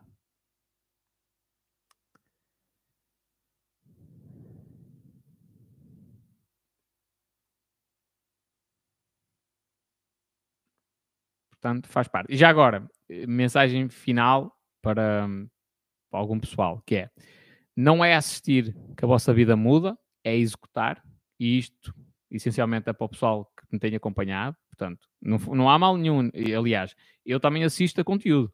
Eu assisto a conteúdo, não, não é da Casa dos Segredos, de certeza, não é das polémicas todas que vêm nas revistas, não é sobre as férias do Cristiano Ronaldo e da Cristina Ferreira, não é sobre isso. Eu assisto a conteúdo que eu acho que me traz alguma coisa de positivo, ok? Mas não é o facto de eu assistir ao conteúdo que muda a minha vida, é o facto de eu executar no seguimento das reflexões que consegui com aquele conteúdo. Um, e então, eh, esta é a primeira coisa. Portanto, não é assistir que as coisas mudam, é executar. Depois, em relação aos, aos comentários negativos e ao pessoal todo frustrado e tudo mais, eh, uma coisa muito importante que é o nosso tempo é a única coisa que é irrecuperável. O tempo que alguém passa a ver um, um vídeo de alguém que não gosta, a comentar uma live de alguém que não gosta, é um tempo que desapareceu. Não consegues utilizar esse tempo para brincar com os teus filhos, para criar o teu negócio, não consegues voltar atrás. E num mundo ultra concorrido como, como aos dias de hoje, sempre que vós vos cruzares com alguém, e isto agora para o pessoal também que me acompanha, sempre que vós vos cruzares com alguém que tem este perfil de estar sempre a criticar a outra pessoa e a perder tempo e a comentar vídeos e a, a pensar como é que vai gravar um vídeo de resposta e que a tenda que vai armar por isto, isto e aquilo, sempre que vós vos cruzares com alguém exatamente igual a essa pessoa, afastai-vos dela. Porque essa pessoa, primeiro que tudo, notoriamente, é fracassada nunca vai conseguir atingir o sucesso e o pior, ela pode vos condicionar. E isso é um, é um problema muito grande.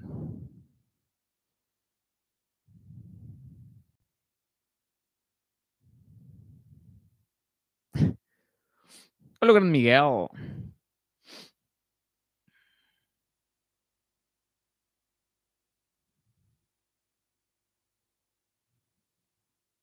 Jorge Soares aqui no YouTube a dizer: Boa tarde, cheguei mesmo no fim. É verdade, companheiro. E também a dizer: o tempo é a única ferramenta que não se pode recuperar. Tal e qual. Nós somos a média das cinco pessoas com as quais nós mais convivemos. E para quem está num processo de mudança e não tem as cinco pessoas ideais para colocar à sua volta, vou-vos dar uma sugestão. Vais ao YouTube e procuras cinco pessoas que são referência para ti. E durante muito tempo aquelas pessoas, YouTube, Spotify, coisas do género, aquelas pessoas vão ser a tua companhia. Passei muito tempo assim. É, os meus novos amigos eram o Gary Vee, o Tony Robbins. o, tempo que supostamente era para aturar gente chata um, e medíocre, eu pá, metia fones e não estava para essas pessoas. Para essas pessoas, atenção que não, isto não pode ser generalizado, que é depois eu também tenho de utilizar a parte da socialização, de ganhar esta habilidade de socializar com os outros. Então é, é importante isto.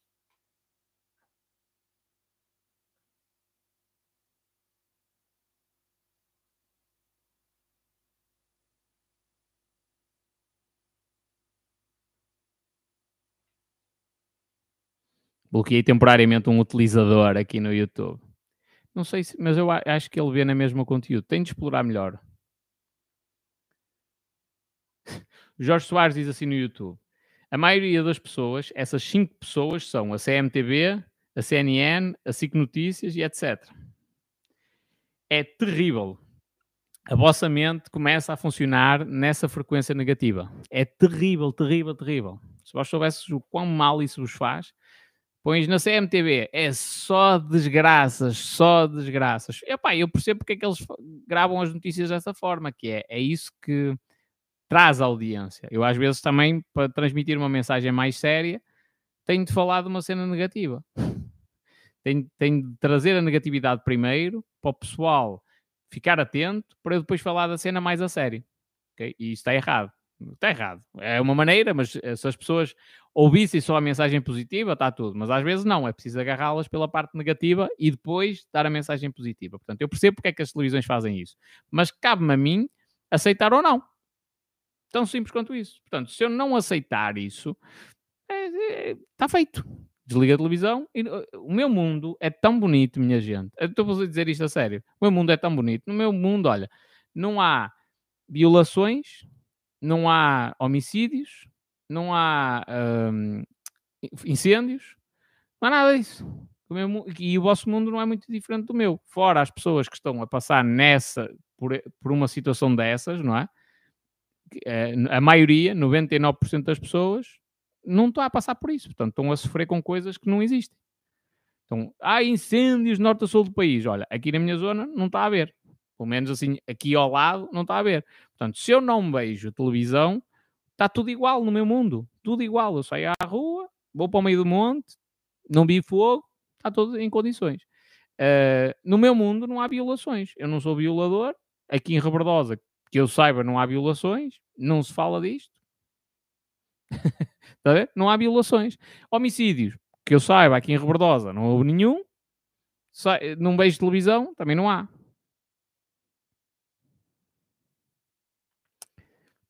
Então, quem, quem passa o tempo todo a, a ver esse, esses canais de televisão com essas notícias e tudo mais, está-se a condicionar negativamente. E o, o, resultado disso é que a vossa mente vai estar sempre a pensar em coisas negativas. Sempre, sempre, sempre. A mente é tipo uma, uma, uma corrente, não é? Um, le, um elo liga ao outro, um elo liga ao outro. E, e os pensamentos funcionam assim, numa espiral. Portanto, começas a falar em cenas negativas, é só disso que vem para a tua vida. Bem, e é só disso que o teu cérebro se lembra. Eh, o que te vem à mente é essas situações que tu ouviste falar no, na cena do repórter XPTO que foi fazer uma entrevista a não sei quem e que andou a investigar isto, isto e aquilo, da violação não sei quê. Tipo, é só estas ideias que nos vêm à cabeça. Já quando tu alimentas o teu cérebro com coisas positivas, só são coisas positivas que vêm à tua cabeça, só cenas para evoluir, cenas para passar ao nível seguinte.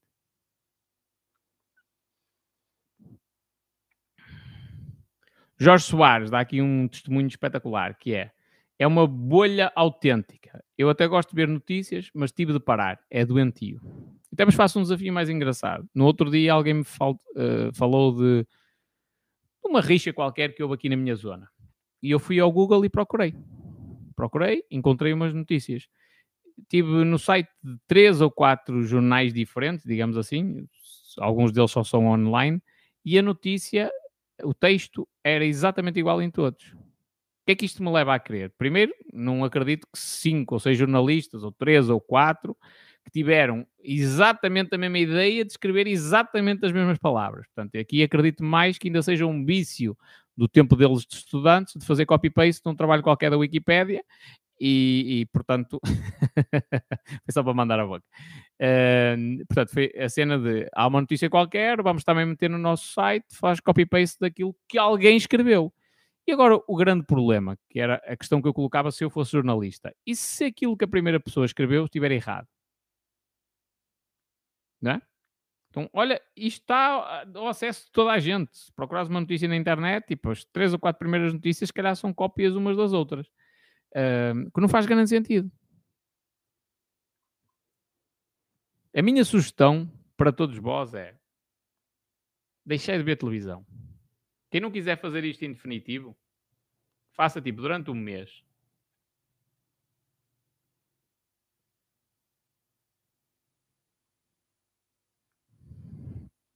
Um mês sem televisão, sem nada, sem ninguém me chatear. A vossa saúde mental vai agradecer. Agradecer mesmo. Não... É, e os filmes também, já agora, os filmes também nos condicionam da mesma forma pá, é um filme todo bonitinho, um romance. Pois é, é um, é um romance, tu tiveste um desgosto de amor, estás a criar uma expectativa para um novo romance, se calhar muito acima do que é um, um romance normal. Ah, é um filme de terror.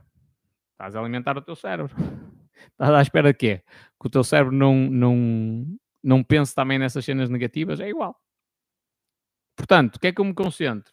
No mundo real no mundo das pessoas. Pessoas com quem eu me cruzo na rua, sorrir é uma cena muito importante.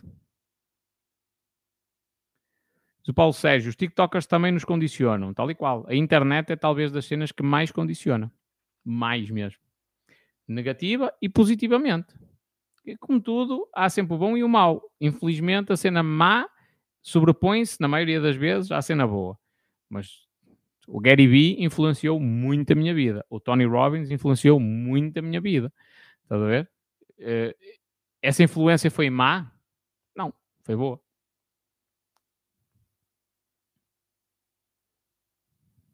Jorge Soares, no YouTube, a dizer assim: uh, é ganhar anos de vida, não ver televisão. Nível mental, a questão é que as pessoas gostam de mudanças imediatas e não é por parar de ver notícias hoje que, vão, que algo vai mudar. É preciso tempo, tal e qual. Concordo a mil por cento em relação a isto. É, não é hoje, deixaste de ver notícias, vais se calhar notar a diferença, vais sentir falta de alguma coisa, mas a tua vida não vai mudar propriamente hoje, porque tu deixaste de ver notícias. Mas num mês já dá para ter diferenças consideráveis. Aliás, se tu meditares 5 minutos por dia, 5 minutos por dia, no final de 15 dias, o teu corpo já, já tem, ou melhor, o teu cérebro já tem alterações significativas da maneira como ele opera, o que faz com que tu tenhas um balanceamento das emoções muito mais preciso. Então, uma pessoa mais calma, mais serena.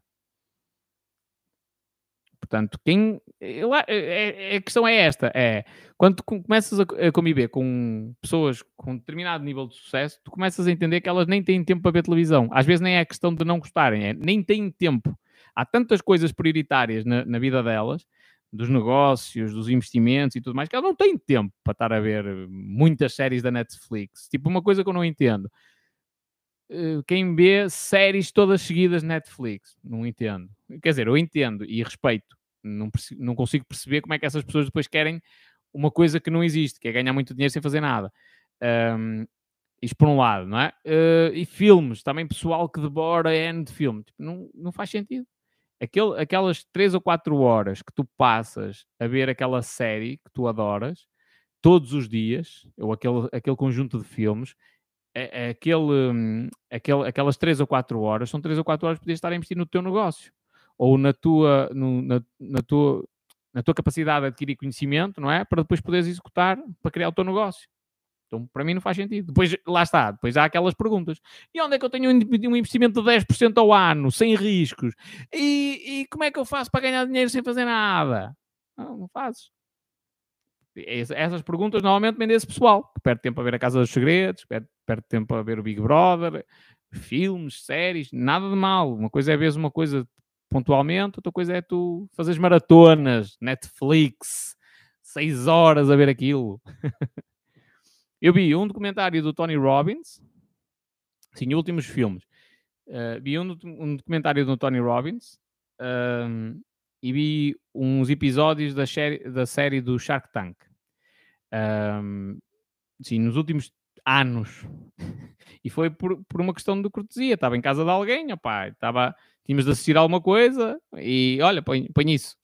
Um, e gostei, não estou a dizer o contrário. Não, dá para aprender alguma coisa? Dá, sem sombra para dúvidas, mas não há nada, nada, nada, nada, nada que me tire o conhecimento que eu adquiro nos livros. Nada, nada, porque ali eu sou um consumidor passivo. Estou a ver o documentário do Tony Robbins, consigo ter umas ideias, consigo ver umas cenas fixes. No livro eu sou um ativo, sou ativo a, a, a devorar aquela informação, eu tenho de pensar sobre ela. Tipo, não, aquilo não vem não entra pelos meus ouvidos como entra o som que sai da televisão.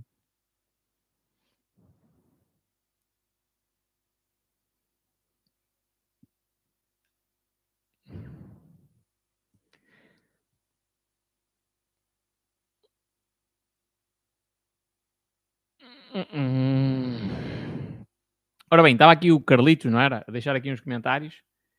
Uh, eu, eu, um, eu queria fazer um desafio, que era o Carlitos deixar outro comentário desagradável. Ah, não consegues.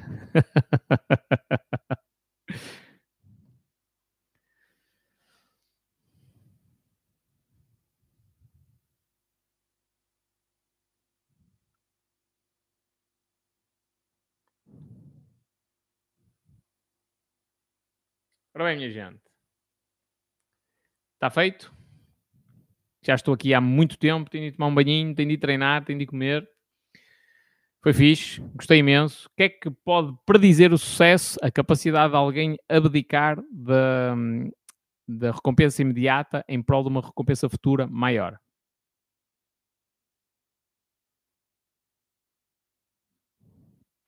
Ok? Muito importante. Depois, logo se vê quando é que vou fazer mais lives. tem andado cansado, também tem de recuperar. Isto, um, fazer uma live destas é uma coisa extremamente exaustiva, o pessoal não tem essa percepção, especialmente se falarmos de muitos assuntos, é muito exaustivo. Um, e, e eh, para quem está do outro lado é fixe porque está sempre ali um gajo a falar, sempre a falar de cenas diferentes, mas para quem está deste lado, eu tenho de estar. Isto não é uma coisa natural, tenho de estar sempre a falar. No dia a dia, se estiveres a conversar com alguém, tu falas, calas-te, a pessoa fala, diz alguma cena, depois falas tu, não é? Mente no foco, diz: eliminaste o Carlitos? Não. Não, senhor. Está silenciado. É diferente. Ou seja, não consegue falar. Isto para dizer o quê? Que vós, às vezes, pensais que há uma certa liberdade nas redes sociais, que não há. O Carlitos não fala. se eu não, pessoas, eu, no teu grupo de amigos, no mundo real, só as pessoas que tu queres é que entram no teu grupo de amigos. Estou num café, sentado numa mesa com quatro ou cinco pessoas. Chega alguém que é inconveniente. Eu não tenho de estar lá a aturá-lo, eu não sou pago para ser babysitter. Estás a ver? Dou meia volta, até logo, amigo. Olha, prazer em conhecê-lo, palmadinha nas costas, hasta lá vista. Na, na vida real, isto acontece. Nas redes sociais é igual. Ah, mas eu quero dizer, é a minha liberdade de expressão, mas não dizes. Só para vos dizer que há limites. Okay? E a negatividade que se vê nas redes sociais é uma cena muito má, minha gente, muito má. Qual é o nome que tens no YouTube? O Ezequiel perguntou aqui no, no TikTok. É espanhol. Procura o espanhol, ou então se quiseres o link é youtube.com barra espanhol amo-te. Amo-te com o tracinho. Tudo junto, espanhol, amo, tracinho, te. No YouTube, eu tenho focado muito em conteúdo mais ligado à questão do dinheiro e à psicologia por trás do dinheiro, que é a cena mais importante que vós precisais não é do investimento milagroso que vos vai dar muito dinheiro, é de mudar essa vossa mentalidade, que é isso que vos impede de ir à procura das oportunidades. Tu podes estar hoje na miséria do zero, mas ter uma mentalidade de alguém que vai construir negócios. E essa mentalidade pode te levar aos milhões. Agora, o empregozito e a mesma mentalidade que tens até hoje vai-te levar aos milhões? Dificilmente. Sair o euro milhões e uma coisa do género pode acontecer, mas não é por mérito teu. Não é? É epá, olha, esforcei-me, comecei do zero, falido e construí um negócio bem sucedido.